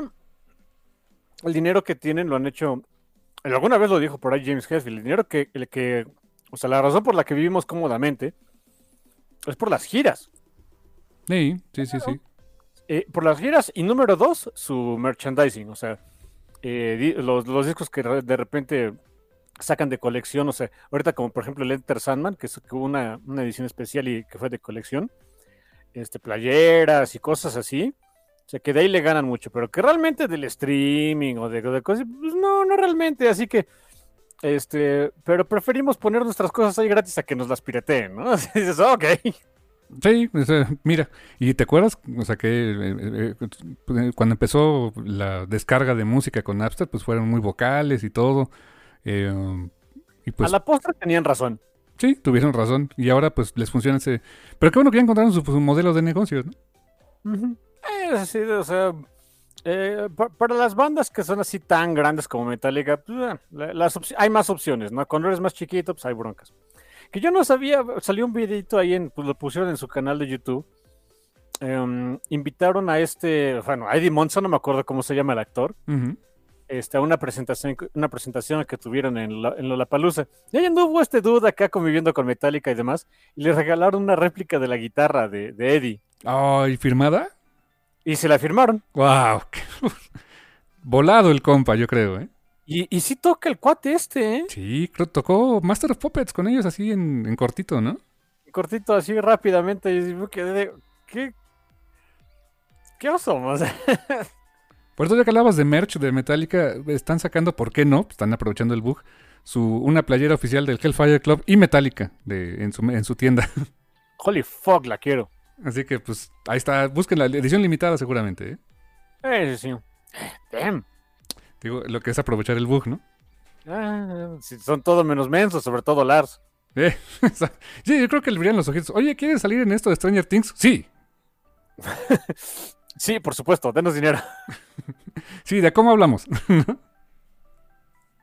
Que seguramente sí tuvieron que vender, o sea, rentar los derechos de la canción Master of Puppets, pero estoy seguro que lo que más le brilló los ojitos a Lars fue de, como va a ser famosa, hasta ser todavía más famosa la canción y le vamos a presentar pues audiencias que no habían escuchado eh, es- esa canción, pues ya me estoy acá relamiendo los bigotes de ver qué tanta porquería les podemos vender. Sí, claro, seguro le presentaron así de, mira, va a haber esta escena, está esta playerita. ¡Uh, playerita! A ver, dime más, ¿no? Sí, y, y está acá bien épico y demás. No, hombre, ya estuvo, o sea, si no son, sobre todo Lars no es menso. Sí, creo que en esa presentación, no sé si solamente fue en esa que dices de Lollapalooza, pero eh, en- ves que Metallica lleva unas pantallotas, ¿no? En sus conciertos en vivo. Estaban proyectando, cuando tocan Master of Puppets, y yo creo que ya se va a quedar, es- proyectan escenas de, o sea, el fondo donde están los demonios estos y los murciélagos y todo eso de, de, este, de- de Stranger Things. Entonces, mira, muchos van a decir, ay, pues están aprovechando. Pues sí, claro, y, y la neta, si, se va, si así se va a ver de Awesome en sus conciertos de ahora en adelante, pues qué padre, la verdad, ¿no?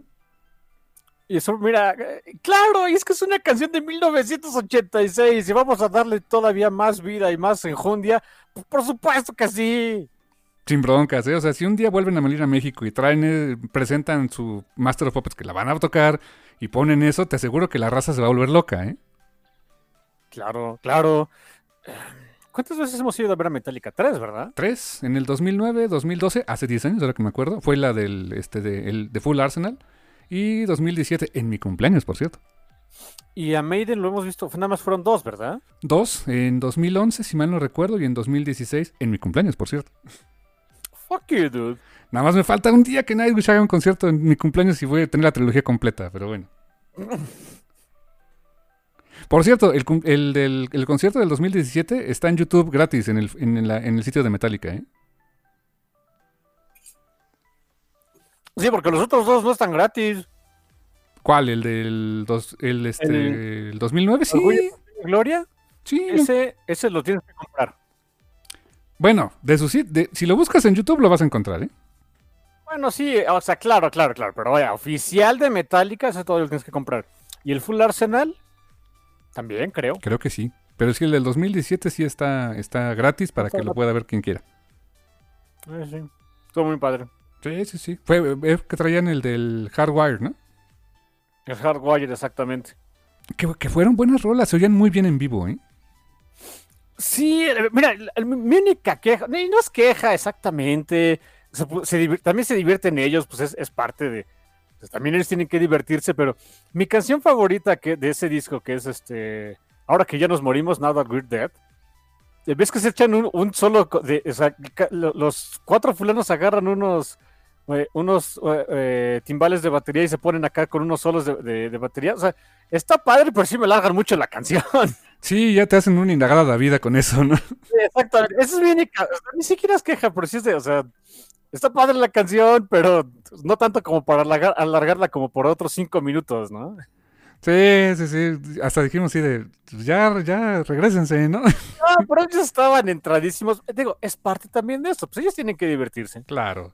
Hacer algo diferente, pues, ¿por qué no? O sea, es su, es su fucking show, ¿no? O sea, Y si quieren poner el fondo de Stranger Things cuando toquen Master of Puppets, entonces pongan el maldito fondo de Stranger Things cuando toquen Ma- Master of Puppets, a quién le importa, se va a poner bien padre, en fin. mira, si les rentaran una botarga de Vecna, mira, si Maiden tiene a Lady, ¿no? Ándale, exactamente. Si Iron en Iron Maiden, cuando de repente el ánimo eh, este, no, no es que haya caído, pero no, no, no alcanza el punto culminante que los de Maiden quieren, lo único que tienen que hacer es sacar a Eddie. Eh, con en un concierto futuro de Metallica, lo único que tendrían que hacer es, pues órale, una botarga con el, eh, con el Vecna y ah, vas a ver cómo, este... No, hombre, nos volvemos locos el público ahí. ¿eh? Sí, sí, ojalá vuelvan pronto a México. Me encantaría. Estuvieron en Río de Janeiro, estuvieron por acá cerca en Argentina, creo que pues, pues ahí, a ver, a ver si, si la vuelven a armar y pues ya iremos a verlos, pero como dices, ¿no? Ya party soft, ya no hasta abajo, ya no pasando hambre ni sed, ¿no? Ni cansancio. Sí, no. Ya, ya, ya pagamos nuestro, nues- nuestro este boleto de eso, ¿no? Sí, sí, sí, eso, eso ya es para, lo- para los más chavos. Ahora les toca a ellos dar chance a las nuevas generaciones. Los que estamos viejitos ya usamos los asientos. Sí. Tú todavía tienes tu. Te, te llegaste a ganar tu plumilla de Trujillo. Gracias a ti que brincaste como si le ganaras un rebote a Dennis Rodman, pero sí, Cuando todavía brincaba. cuando todavía brincabas, que qué salto tienes. Bueno, tenías. Eh, mira, yo creo que puedo volver a, brin- a brincar así. Que me levante. ya no sé, dude. No, yo- no, yo creo que sí puedes si te levantas, pero brincas una vez en el día. Y nos vemos en dos semanas, ¿no? tenemos en dos semanas para otro, otro brinco, ¿no? Sí, Sí, mi hermano tiene muy buen resorte, eso debo, debo admitirlo. Y, la- y sí, nos, nos llevamos hasta la de Trujillo y este. Ah, pues anda. Y tiene, tiene el Trujillo atrás, ¿no? La caricatura. Sí, está súper padre, la tengo una cajita especial y todo. Qué chido. Pues bueno, carnal, después de platicar un ratito de Metallica y del rock y de Stranger Things y todo el rollo, pues nos vamos a otra serie, otra, un, a un cómic que en su momento fue una de las grandes apuestas de Netflix y que ahora está en Disney Plus, pero y que hay mucha expectativa ahora con el, con este personaje, con el, de- con el diablo de Hell's Kitchen, que esto es Daredevil, en su segundo arco de ese, yo diría el renacimiento que tuvo el personaje en el- a finales de los noventas, ¿eh? Mala onda, de veras que sí. De- ¿Se acordarán que alguna vez platicamos de aquella serie que fue eh, Diablo de la Guarda?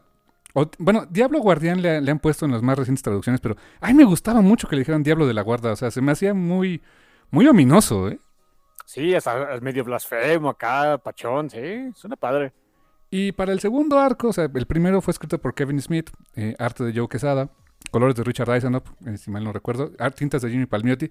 Para el segundo arco, eh, pues se traen a, a- en ese entonces todavía no tan consolidado, ya con cierta fama, pero todavía era, no es para nada, el, el- no era para nada el, el artista que, que es hoy eh, a nivel gráfico y a nivel fama, que es David Mack. David Mack, que es escritor, es dibujante, es pintor y es una persona bien pachona. La verdad me cayó re bien conocerlo.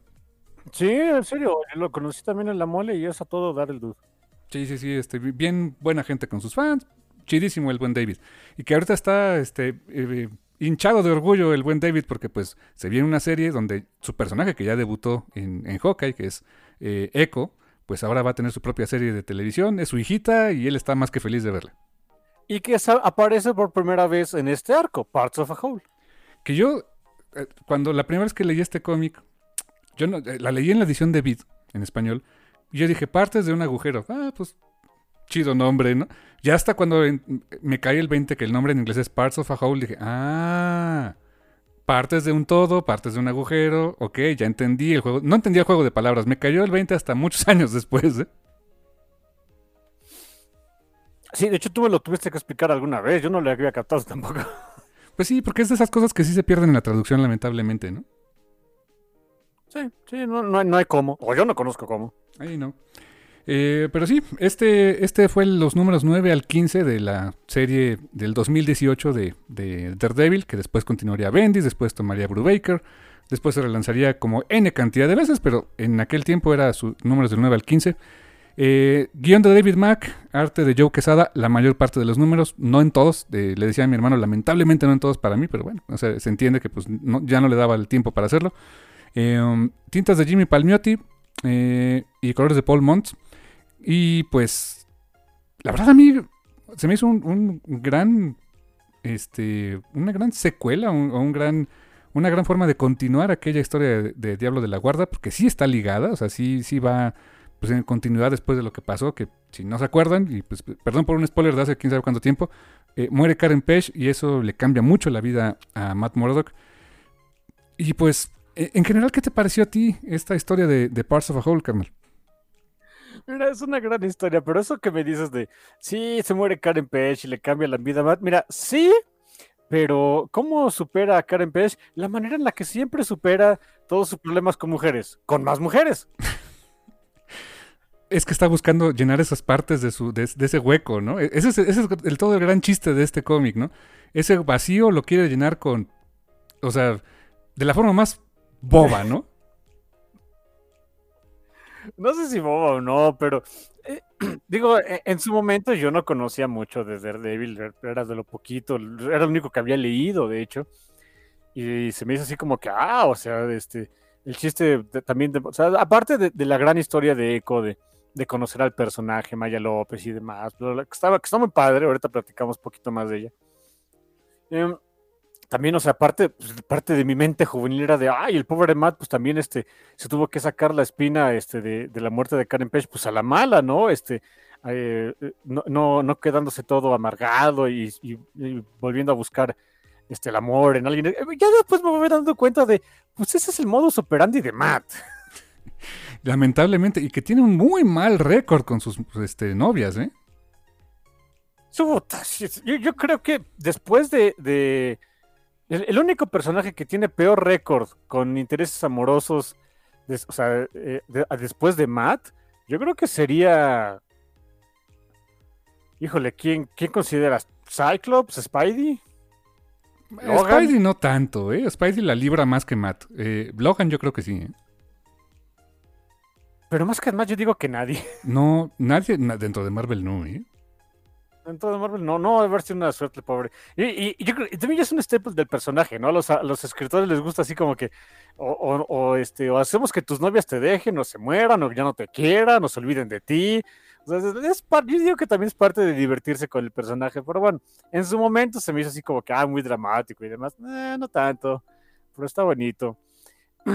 Em, lo que está muy padre es que vemos una progresión también, no solo del personaje, de la situación, o sea, regresar al asunto de, también, o sea, spoiler de un cómic de hace muchos años, ¿no? El, eh, arco de Diablo de la Guarda se había quedado en que Matt y Foggy iban a volver a abrir su, su despacho de abogados, y aquí vemos sus primeros casos. Se pone muy padre eso también.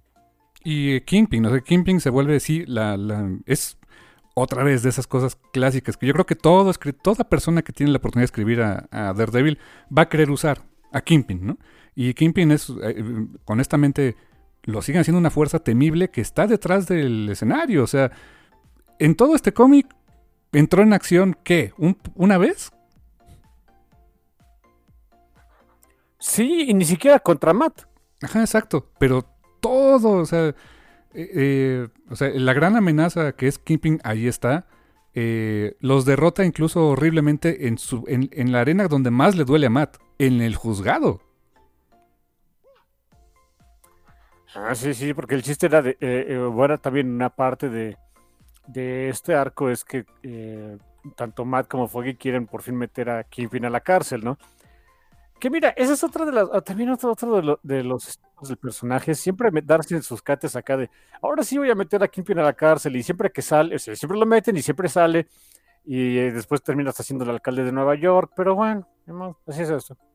Que Kingpin, su gran plan, eh, ¿cuál era el plot aquí? Eh, él está consciente de, de que Daredevil es Matt Murdock y dice, ¿cómo lo voy a destruir? O sea, eh, maquiavélico el tipo como siempre, gran villano Kingpin, es de, de mis favoritos, la verdad. Y insisto, la interpretación de Vincent D'Onofrio es fantástica. Eh, de hecho, no sé si te pasa, pero ya cada que leo sus diálogos me imagino su voz. Ándale, ok, sí, eh, bu- buen punto también. Eh, ¿Cuál es el gran plan? Es, vamos a... Sabe que acá perdió a Karen Page y eh, tal cual como, como cualquier escritor de cómics es de, ah, ya sé por dónde le voy a llegar. Le voy a poner una, una nueva chica en su vida y, lo- y esa chica lo va a destruir, ¿no? Sí, que es, es seco, Maya López. ¿Y qué onda con Maya López? ¿Quién es ella?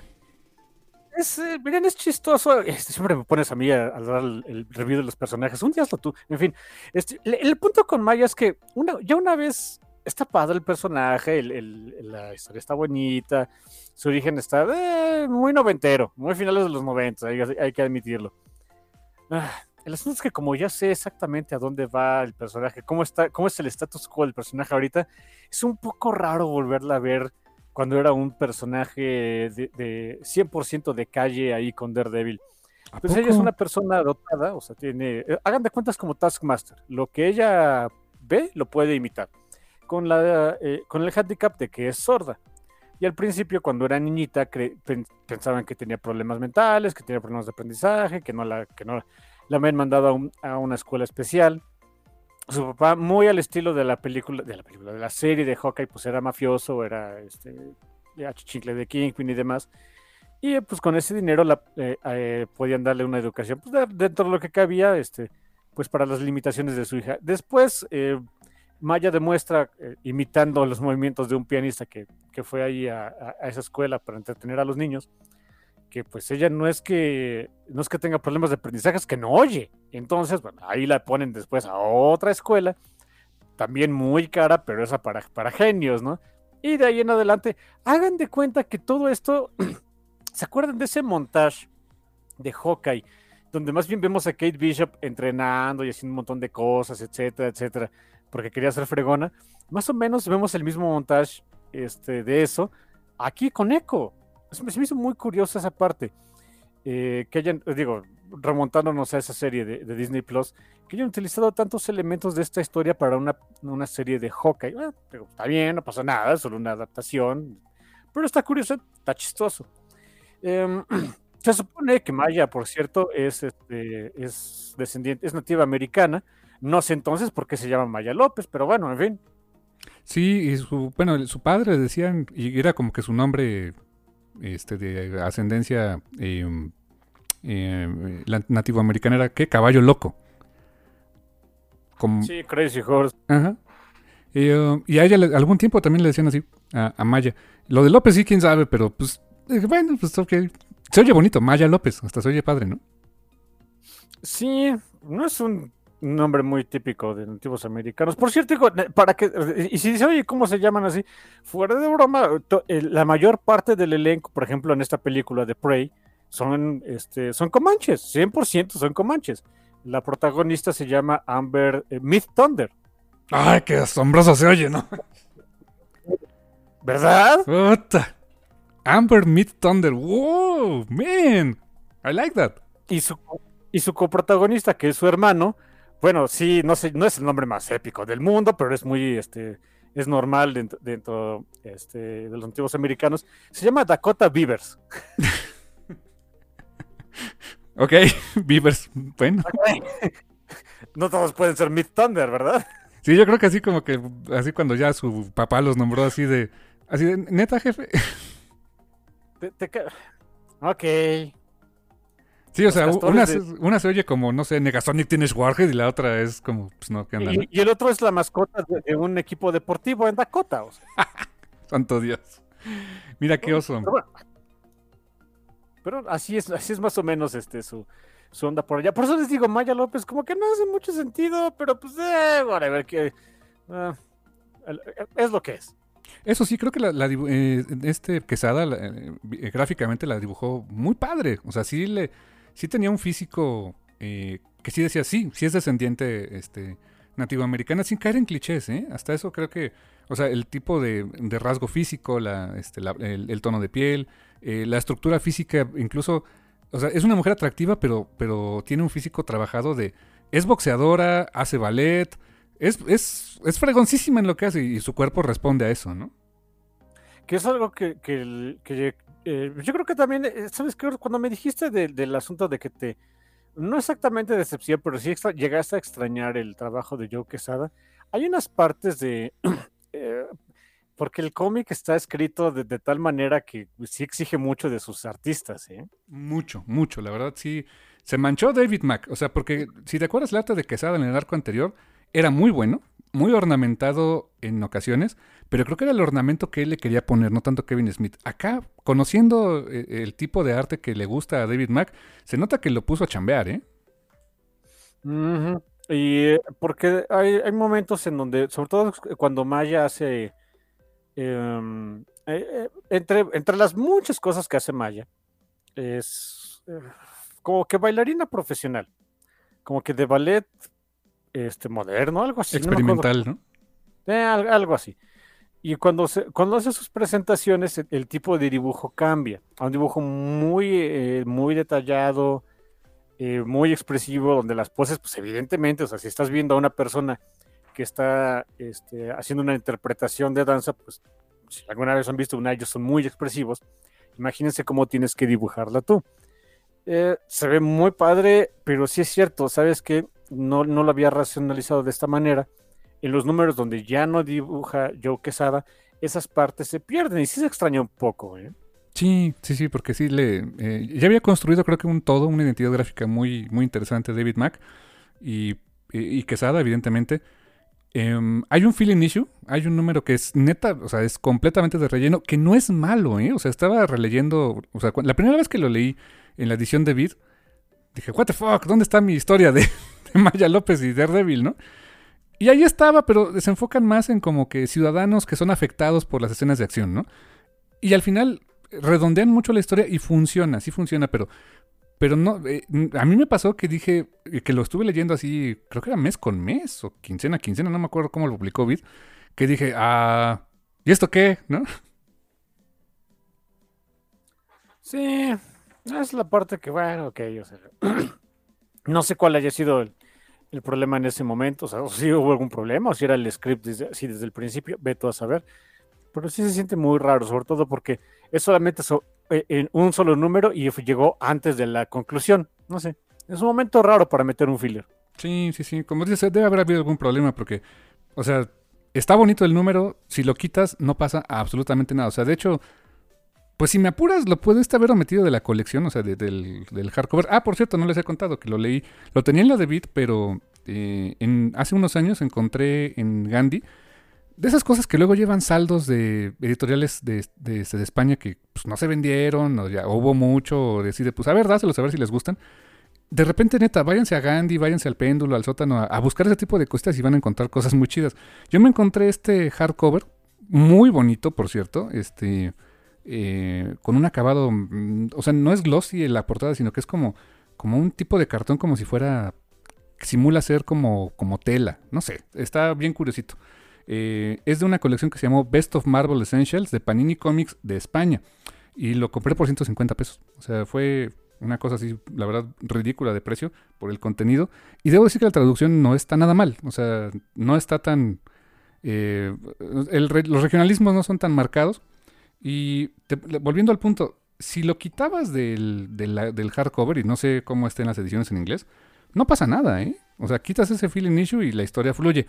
Pero entiendo que por completismo lo quisieron poner. Así que, pues, eh, o sea, véanlo como que está de extra. es un bonito agregado. Ok, ah, ok.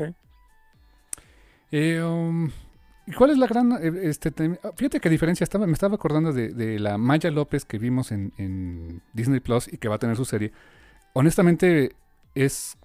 eh, hay más retos para escribir al personaje y hacerlo funcionar en, Disney Plus porque aquí Maya puede hablar. O sea, no escucha, pero puede hablar. Y, eh, y de hecho, la, la actriz que... Este, Alacua Cox, me parece, eh, ella sí le falta, le falta una pierna y este, usa una prótesis. Entonces, pues tiene tres grandes como este, handicaps, ¿no? No, habla, no escucha y además de eso tiene, tiene una prótesis. Entonces, es todavía creo que más complejo que la versión de Maya de los cómics, ¿eh? Um, algo que, digo, porque en, en cómics pues no hay bronca, ¿no? O sea, el... em, para hacer a un personaje sordo, pues, no, como que, ¿cuál sería la bronca, no? Eh, Maya, Maya puede hablar, hace los diálogos de manera normal, etcétera. Em, me llamó mucho la atención que en Disney Plus muchos de los diálogos de Maya fueron este lenguaje de señas y con subtítulos y aguántense, ¿no? O sea, dices, "Oh, ok. Sí, de Bien. repente eh, el actor que tenía enfrente que le hablaba en, en lenguaje de señas a veces verbalizaba un poco, pero en general todos sus diálogos eran así, ¿no? Sí, así que, ¿no? No sé. eh, bonito detalle ese. Sí, esa, es- esa es la, esa es la gran diferencia, digamos, entre pues la condición de Maya de los cómics y Maya de Disney Plus. Am, por- de ahí fuera, fíjense que de hecho es, es muy parecido eso de que Kingpin la, la adoptó este, como hija, porque pues em, como en Robocop este, y Bob Morton, pues parece que su- el papá de Maya cometió un error y Kingpin tuvo que arreglar ese error o algo así sí. pues, lo truena, ¿no? Así que pues termina por adoptar a la pobrecita de Maya de, de cierta manera. Y eh, como le decía mi hermano, como decía mi hermano hace rato, ¿no? Llega un momento en el que Kimbin dice, bueno, pues vamos a, ya me aburrí, vamos a darle la torre a Daredevil, ¿no? Este, eh, es mi, mm, llegó el, llegó el día del mes en, en el que eh, mi odio por Daredevil llegó a su, a su máximo, así que hay que desquitarlo. Y le dice a Maya la gran mentirota, ¿no? De, oye, es que a tu papá se lo tronó Daredevil y este, eh, pues échatelo. Y, ahí va la Maya. Sí, y fíjate que este. La verdad, eso se- o sea, es de las cosas crueles de Kingpin, ¿no? O sea, sí, el papá, justo cuando, el, cuando Kingpin lo, lo- lo mata antes de que le dé un tiro, le dice el papá, pues cuida a mi hija. Y él dice, sí. Pero al final del día, o sea, sí la cuida y de hecho ella, ella lo ve como una figura paterna, o sea, lo ve con cariño, lo ve con, con, este, con respeto, con admiración, espera que esté en sus presentaciones. Y llega el momento, o sea, tú sabes que viene el ramalazo de que la está utilizando ay, terriblemente y ella se va a dar cuenta. Y, o sea, es, es bien duro eso, pero muy en personaje de Kingpin, ¿no? Sí, eh, pues sí. ¿Qué, qué es lo que le preocupa realmente a Kingpin? Kingpin. Y a veces Vanessa, ¿no? Y a veces, Vanessa, depende de la versión. Sí, es cierto, cierto. Sí, así es. Y este. Pues en realidad, eh, digo, la- la- el plot de la historia como que va muy por ahí, ¿no? O sea, de Kingpin utilizando a Maya López para este. eh, pues hacerle daño a Daredevil en su en, donde le duele también, ¿no? O sea, en ese vacío existencial que tenía por este por la muerte de Karen. Está esa subtrama donde eh, Foggy y Matt quieren llevar a Kingpin a la cárcel con poco éxito. Eh, y de hecho, el- uno de los, de los eh, puntos álgidos de la trama que se vio también en la serie de Disney Plus, o bueno, se, se insinuó, no se vio, es que Maya se da cuenta eh, que eso me gustó mucho, lo resuelven relativamente rápido, porque en algún momento Kingpin le dice, quien mató a tu padre fue Daredevil. Y cuando Maya suma 2 más 2 de manera muy lógica de quién es Daredevil, dice, y Matt le dicen, pues no hay manera que yo haya podido haber matado a tu papá, eh, por la edad yo hubiera estado en la primaria, ¿no?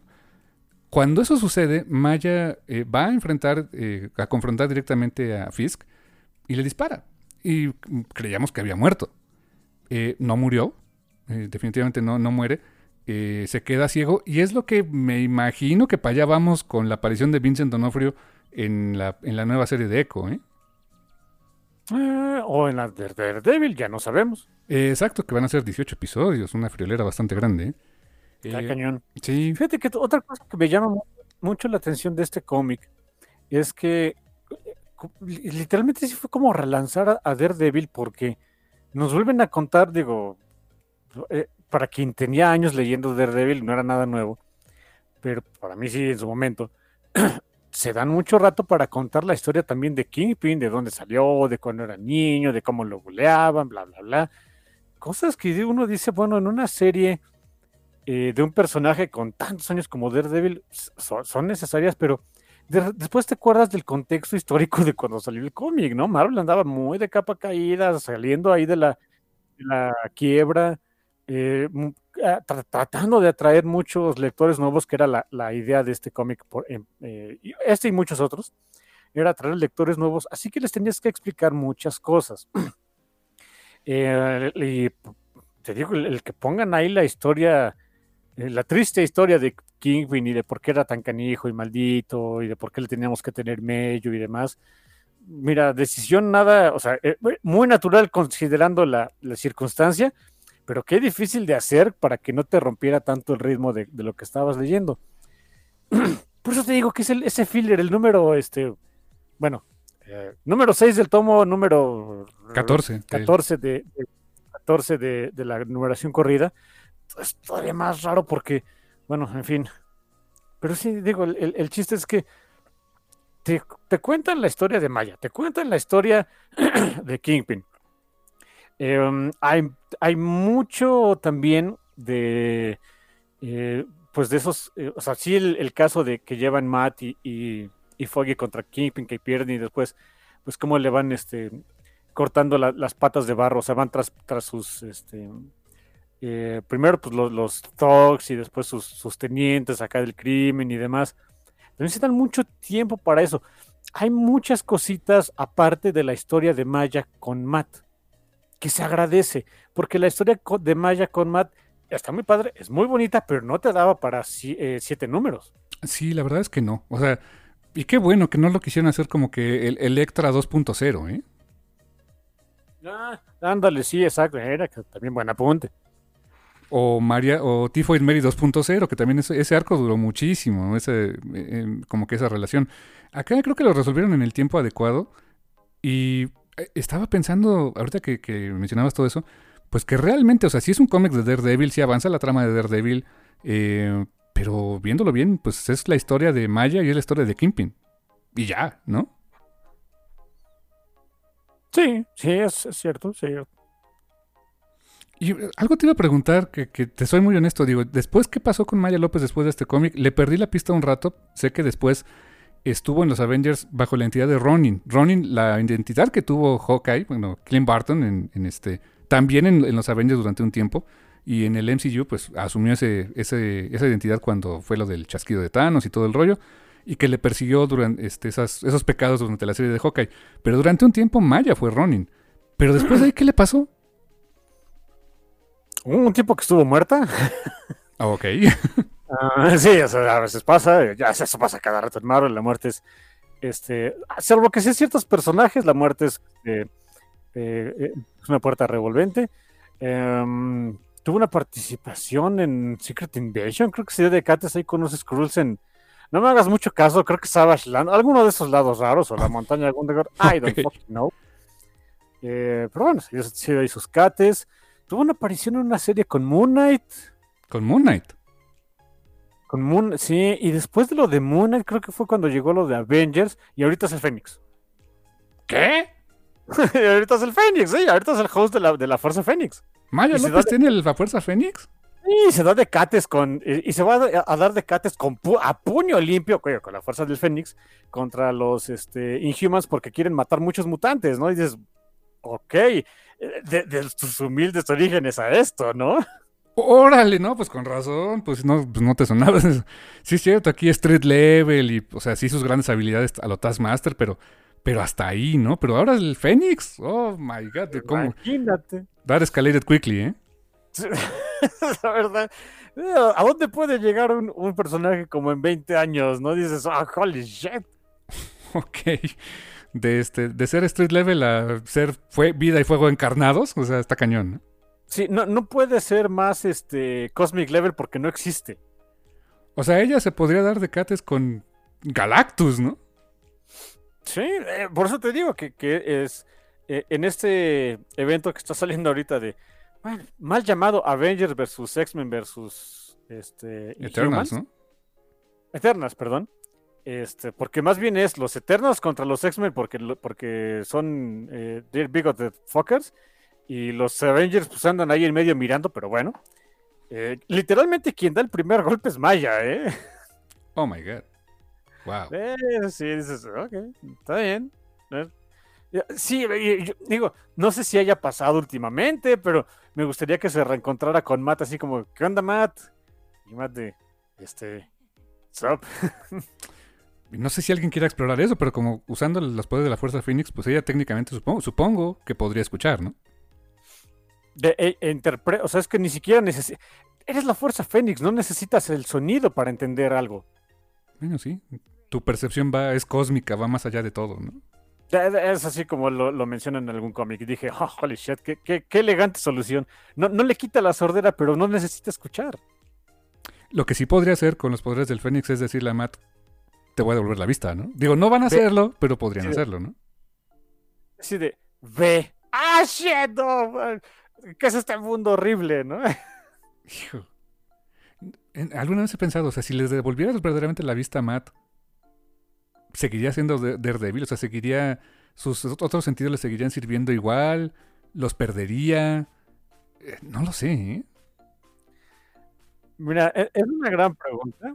eh, pero estoy seguro que. eh, ¿Sabes cómo sería la historia? Y Ya la estoy imaginando. No sé quién la escribiría, pero yo la estoy imaginando al principio de. Ah, ya puedo ver, ya no quiero ser Daredevil porque ya puedo ver la vida a color y, y bla, bla, bla, y bla, bla, bla. Y, poquito a poquito le va ganando el instinto que del que ya se hizo tantos años de.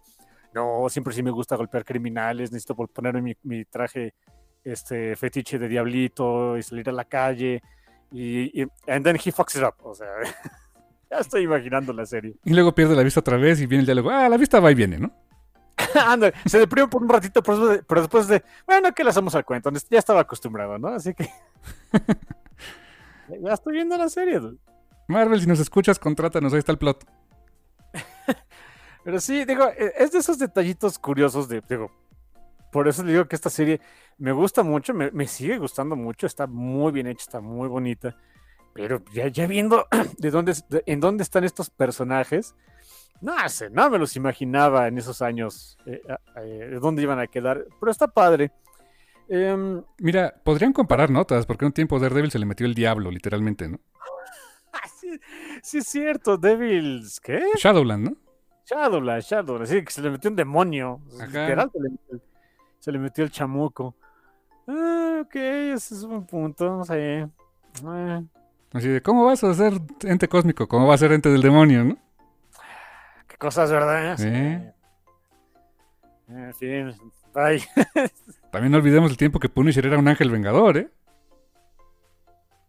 Ay, sí, y después fue Frankencastle por un rato, claro. Ay, Frank, sí, sí, y no era tan mala la serie, ¿vieras? Ah, sí, ¿es en serio? E- Era estupidísima la idea, pero ¿vieras que la hicieron funcionar? Increíble. Durante un tiempo, ya está, ya está mejor de salud, pero durante un tiempo funcionó. ¿Y te acuerdas quién lo hizo Frankencastle, no? Sí, Daken. Daken lo, lo, lo tasajeó, lo, lo rebanó y lo sirvió, ¿no? Eh. Sí, cuando el pobre de Kihiro no era, no era cool, era, era nada más puro angst. Era puro angst y mohawk, ¿no? Sí, es cierto, ya es cool, ya es pachón, ya, ya todo el mundo lo quiere, más o menos. Tan es así que ya le dicen más bien a Kihiro, no tanto a Daken, ¿no? Sí, sí, ya le dicen por su nombre. No la cosa Daken. No la cosa Daken. Sí, sí. Pues wow, cómo han cambiado los personajes, pero quieren conocer cómo empezó todo eso, chéquense este tomo, ¿no? Sí, Kingpin ahora es el alcalde de Nueva York todavía, creo, ¿no? Sí, todavía en Devil's Reign, el ron de, de Chip Zdarsky. Ahí anda. em, Foggy. Ahí anda. Él sigue siendo el mismo. Sí, Foggy sigue siendo Foggy. Sí, un tiempo creo que se iba a morir, se había enfermado, luego ya no. Ah, sí. Creo que tenía Ay. cáncer, ¿no? Tenía cáncer el pobre de Foggy, sí es cierto. Sí, luego ya no. Sí, eh, oye, eso, fíjate que qué bueno que, que salió el tema de Foggy porque es el único personaje que le da algo de, de- o sea, a nivel narrativo le, le- le da pues consistencia al pobre de Matt, o sea, algo que, que es constantemente bueno en su vida. Es su ancla, yo creo que la realidad, ¿eh? Hasta cuando fue lo de Shadowland le seguía teniendo respeto a Foggy. Sí, porque todos los demás o se le mueren, o se hacen la fuerza Phoenix, o se mueren y regresan.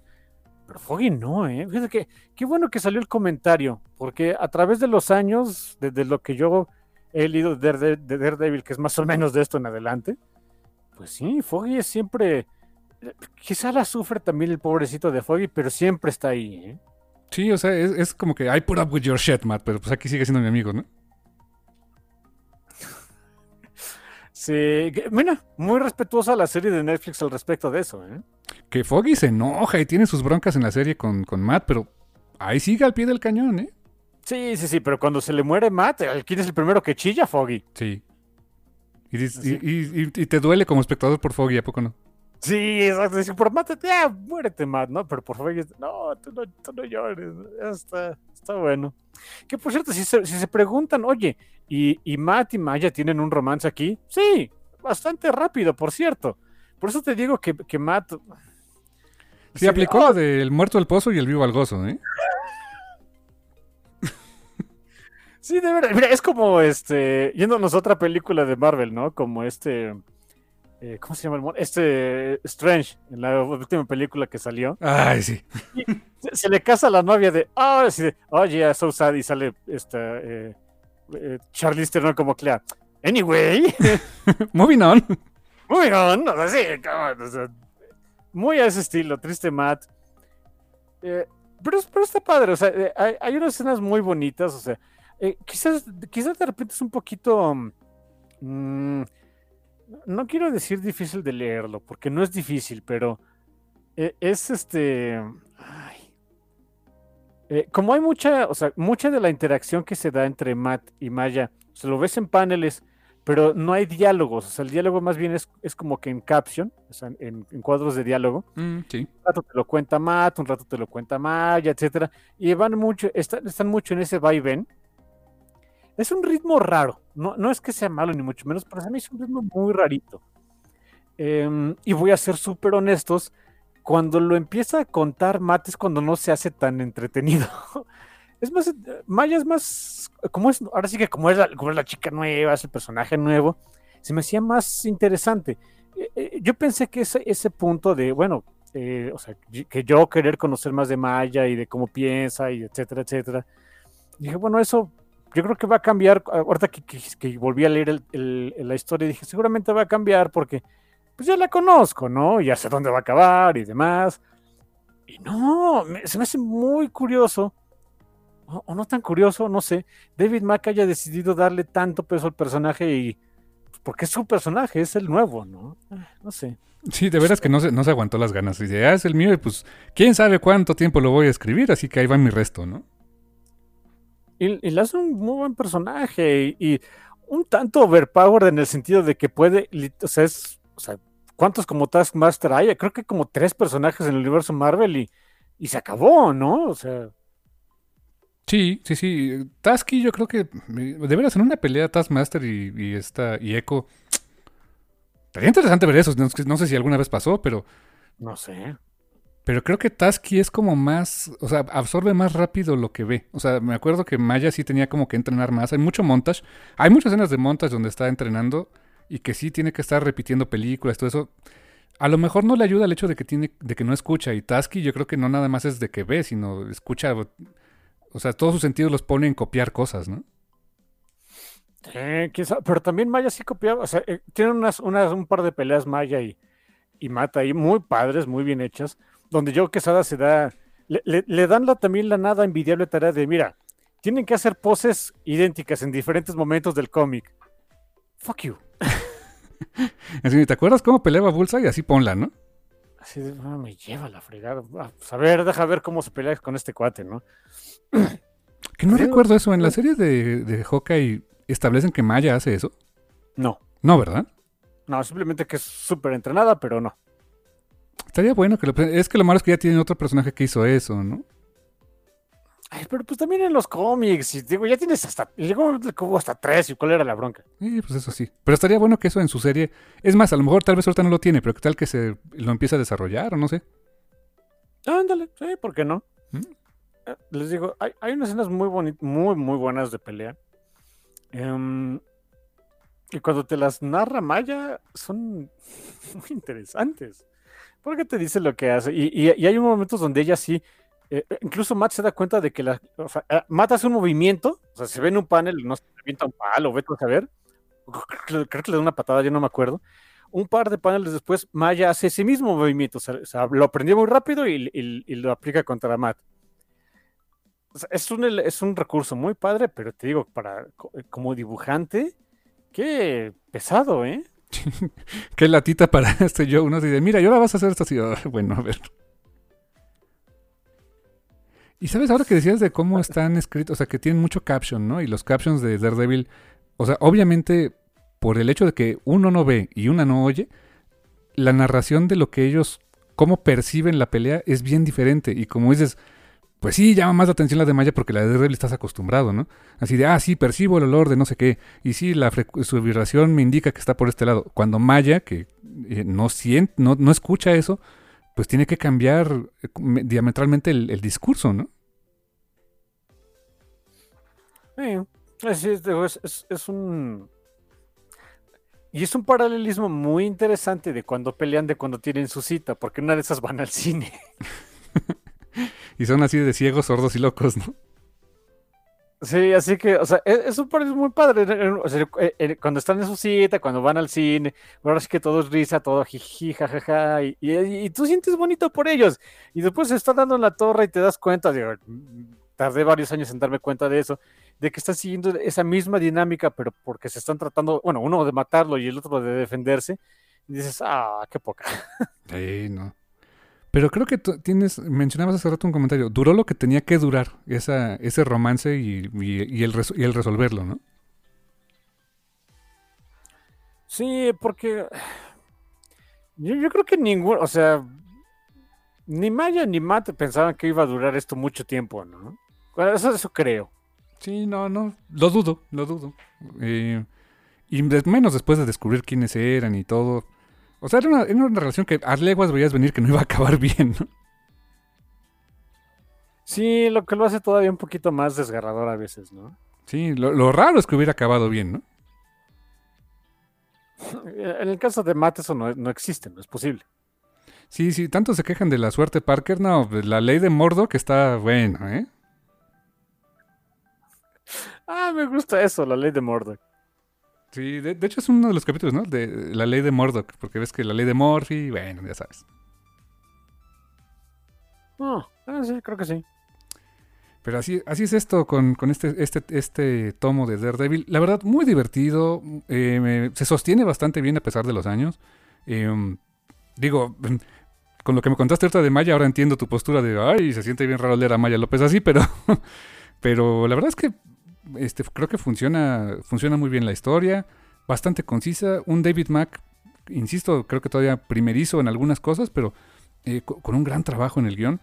Y Joe Quesada, ese yo creo que es uno de los mejores trabajos de su vida, ¿eh? Sí, por mucho. Esto es, es un cómic que vale mucho la pena. Em, sobre todo porque son personajes que, cuyas historias como que no pasan tanto, o sea, el, el tiempo no les pasa tan mal. Hay un par de detallitos por ahí que uno dice, bueno, no sé, ese tipo de diálogos no hubieran quedado ahorita. Y me, remito a uno que me, que me dio mucha risa de, pues, lo, le- lo leo hoy día y digo, bueno, pues ok, ¿no? Maya este, eh, quiere contratar los servicios de, Matt como abogado, esa es la excusa de cómo se conocen. Eh, y se presenta a su oficina y le dice, perdón, no llamé porque soy sorda y no, y no, este, pues el, te- el- el teléfono me supera, ¿no? Yo así de, pues, pagana esta, pues mándale un mensaje, un correo. En ese entonces no era tan fácil. Eh, no. sí es cierto, ¿eh? En aquel tiempo, o sea, mandarle Ahorita me dices, oye, sí, a- ahorita es, oye, este, quiero concertar una cita con un abogado, pues ahí tiene su correo y tiene su, su, su mensajería instantánea, ¿no? Éntrale. Pero en ese entonces, bueno, podías poner otro tipo de excusas para un meet cute. Ahorita es un poco más, ha- hay que pensarlo un poquito más. Sí cierto, ¿eh? Tienes razón. Esos handicaps del guion que pues, ya, ya se ven dated, pero pues era la época, ¿no? ¿eh? A eso, nos- a eso me refiero, que de repente hay algunos diálogos pues, propios de su tiempo, porque pues, la tecnología era otra, el, el mundo era otro. Cierto, cierto. Ah, también creo que hay un momento en el cual este ve que Matt y bueno, Foggy está abrazando a Matt así de, ay, tú eres mi amigo, no sé qué. Y Maya le dice, ah, este es tu novio, ¿no? Y él como que, no, no, no, ¿cómo crees? O sea, como que se sentía un... Pues no, no, que fuera ofensivo, pero como que no, no tomó muy a bien eso este Matt, ¿no? Como que hoy no, no hubiera sido tan tanto escándalo por eso, ¿no? Sí, bueno, sí, sí es cierto. Ah, mira, no lo había visto. Ok. Sí, a, a lo mejor en su momento como que dijeron, ay, vamos a vernos bien edgy de poner este chiste, ¿no? Sí, ahorita, ahorita pierde mucha fuerza. Sí, sí, exactamente. O- otra vez, cositas producto de su tiempo, ¿no? Mm, así es esto. Así es, mi hermano. Pues la verdad, divertido, la verdad, este, eh, muy entretenida historia. eh, yo la recomiendo mucho, creo que tú también.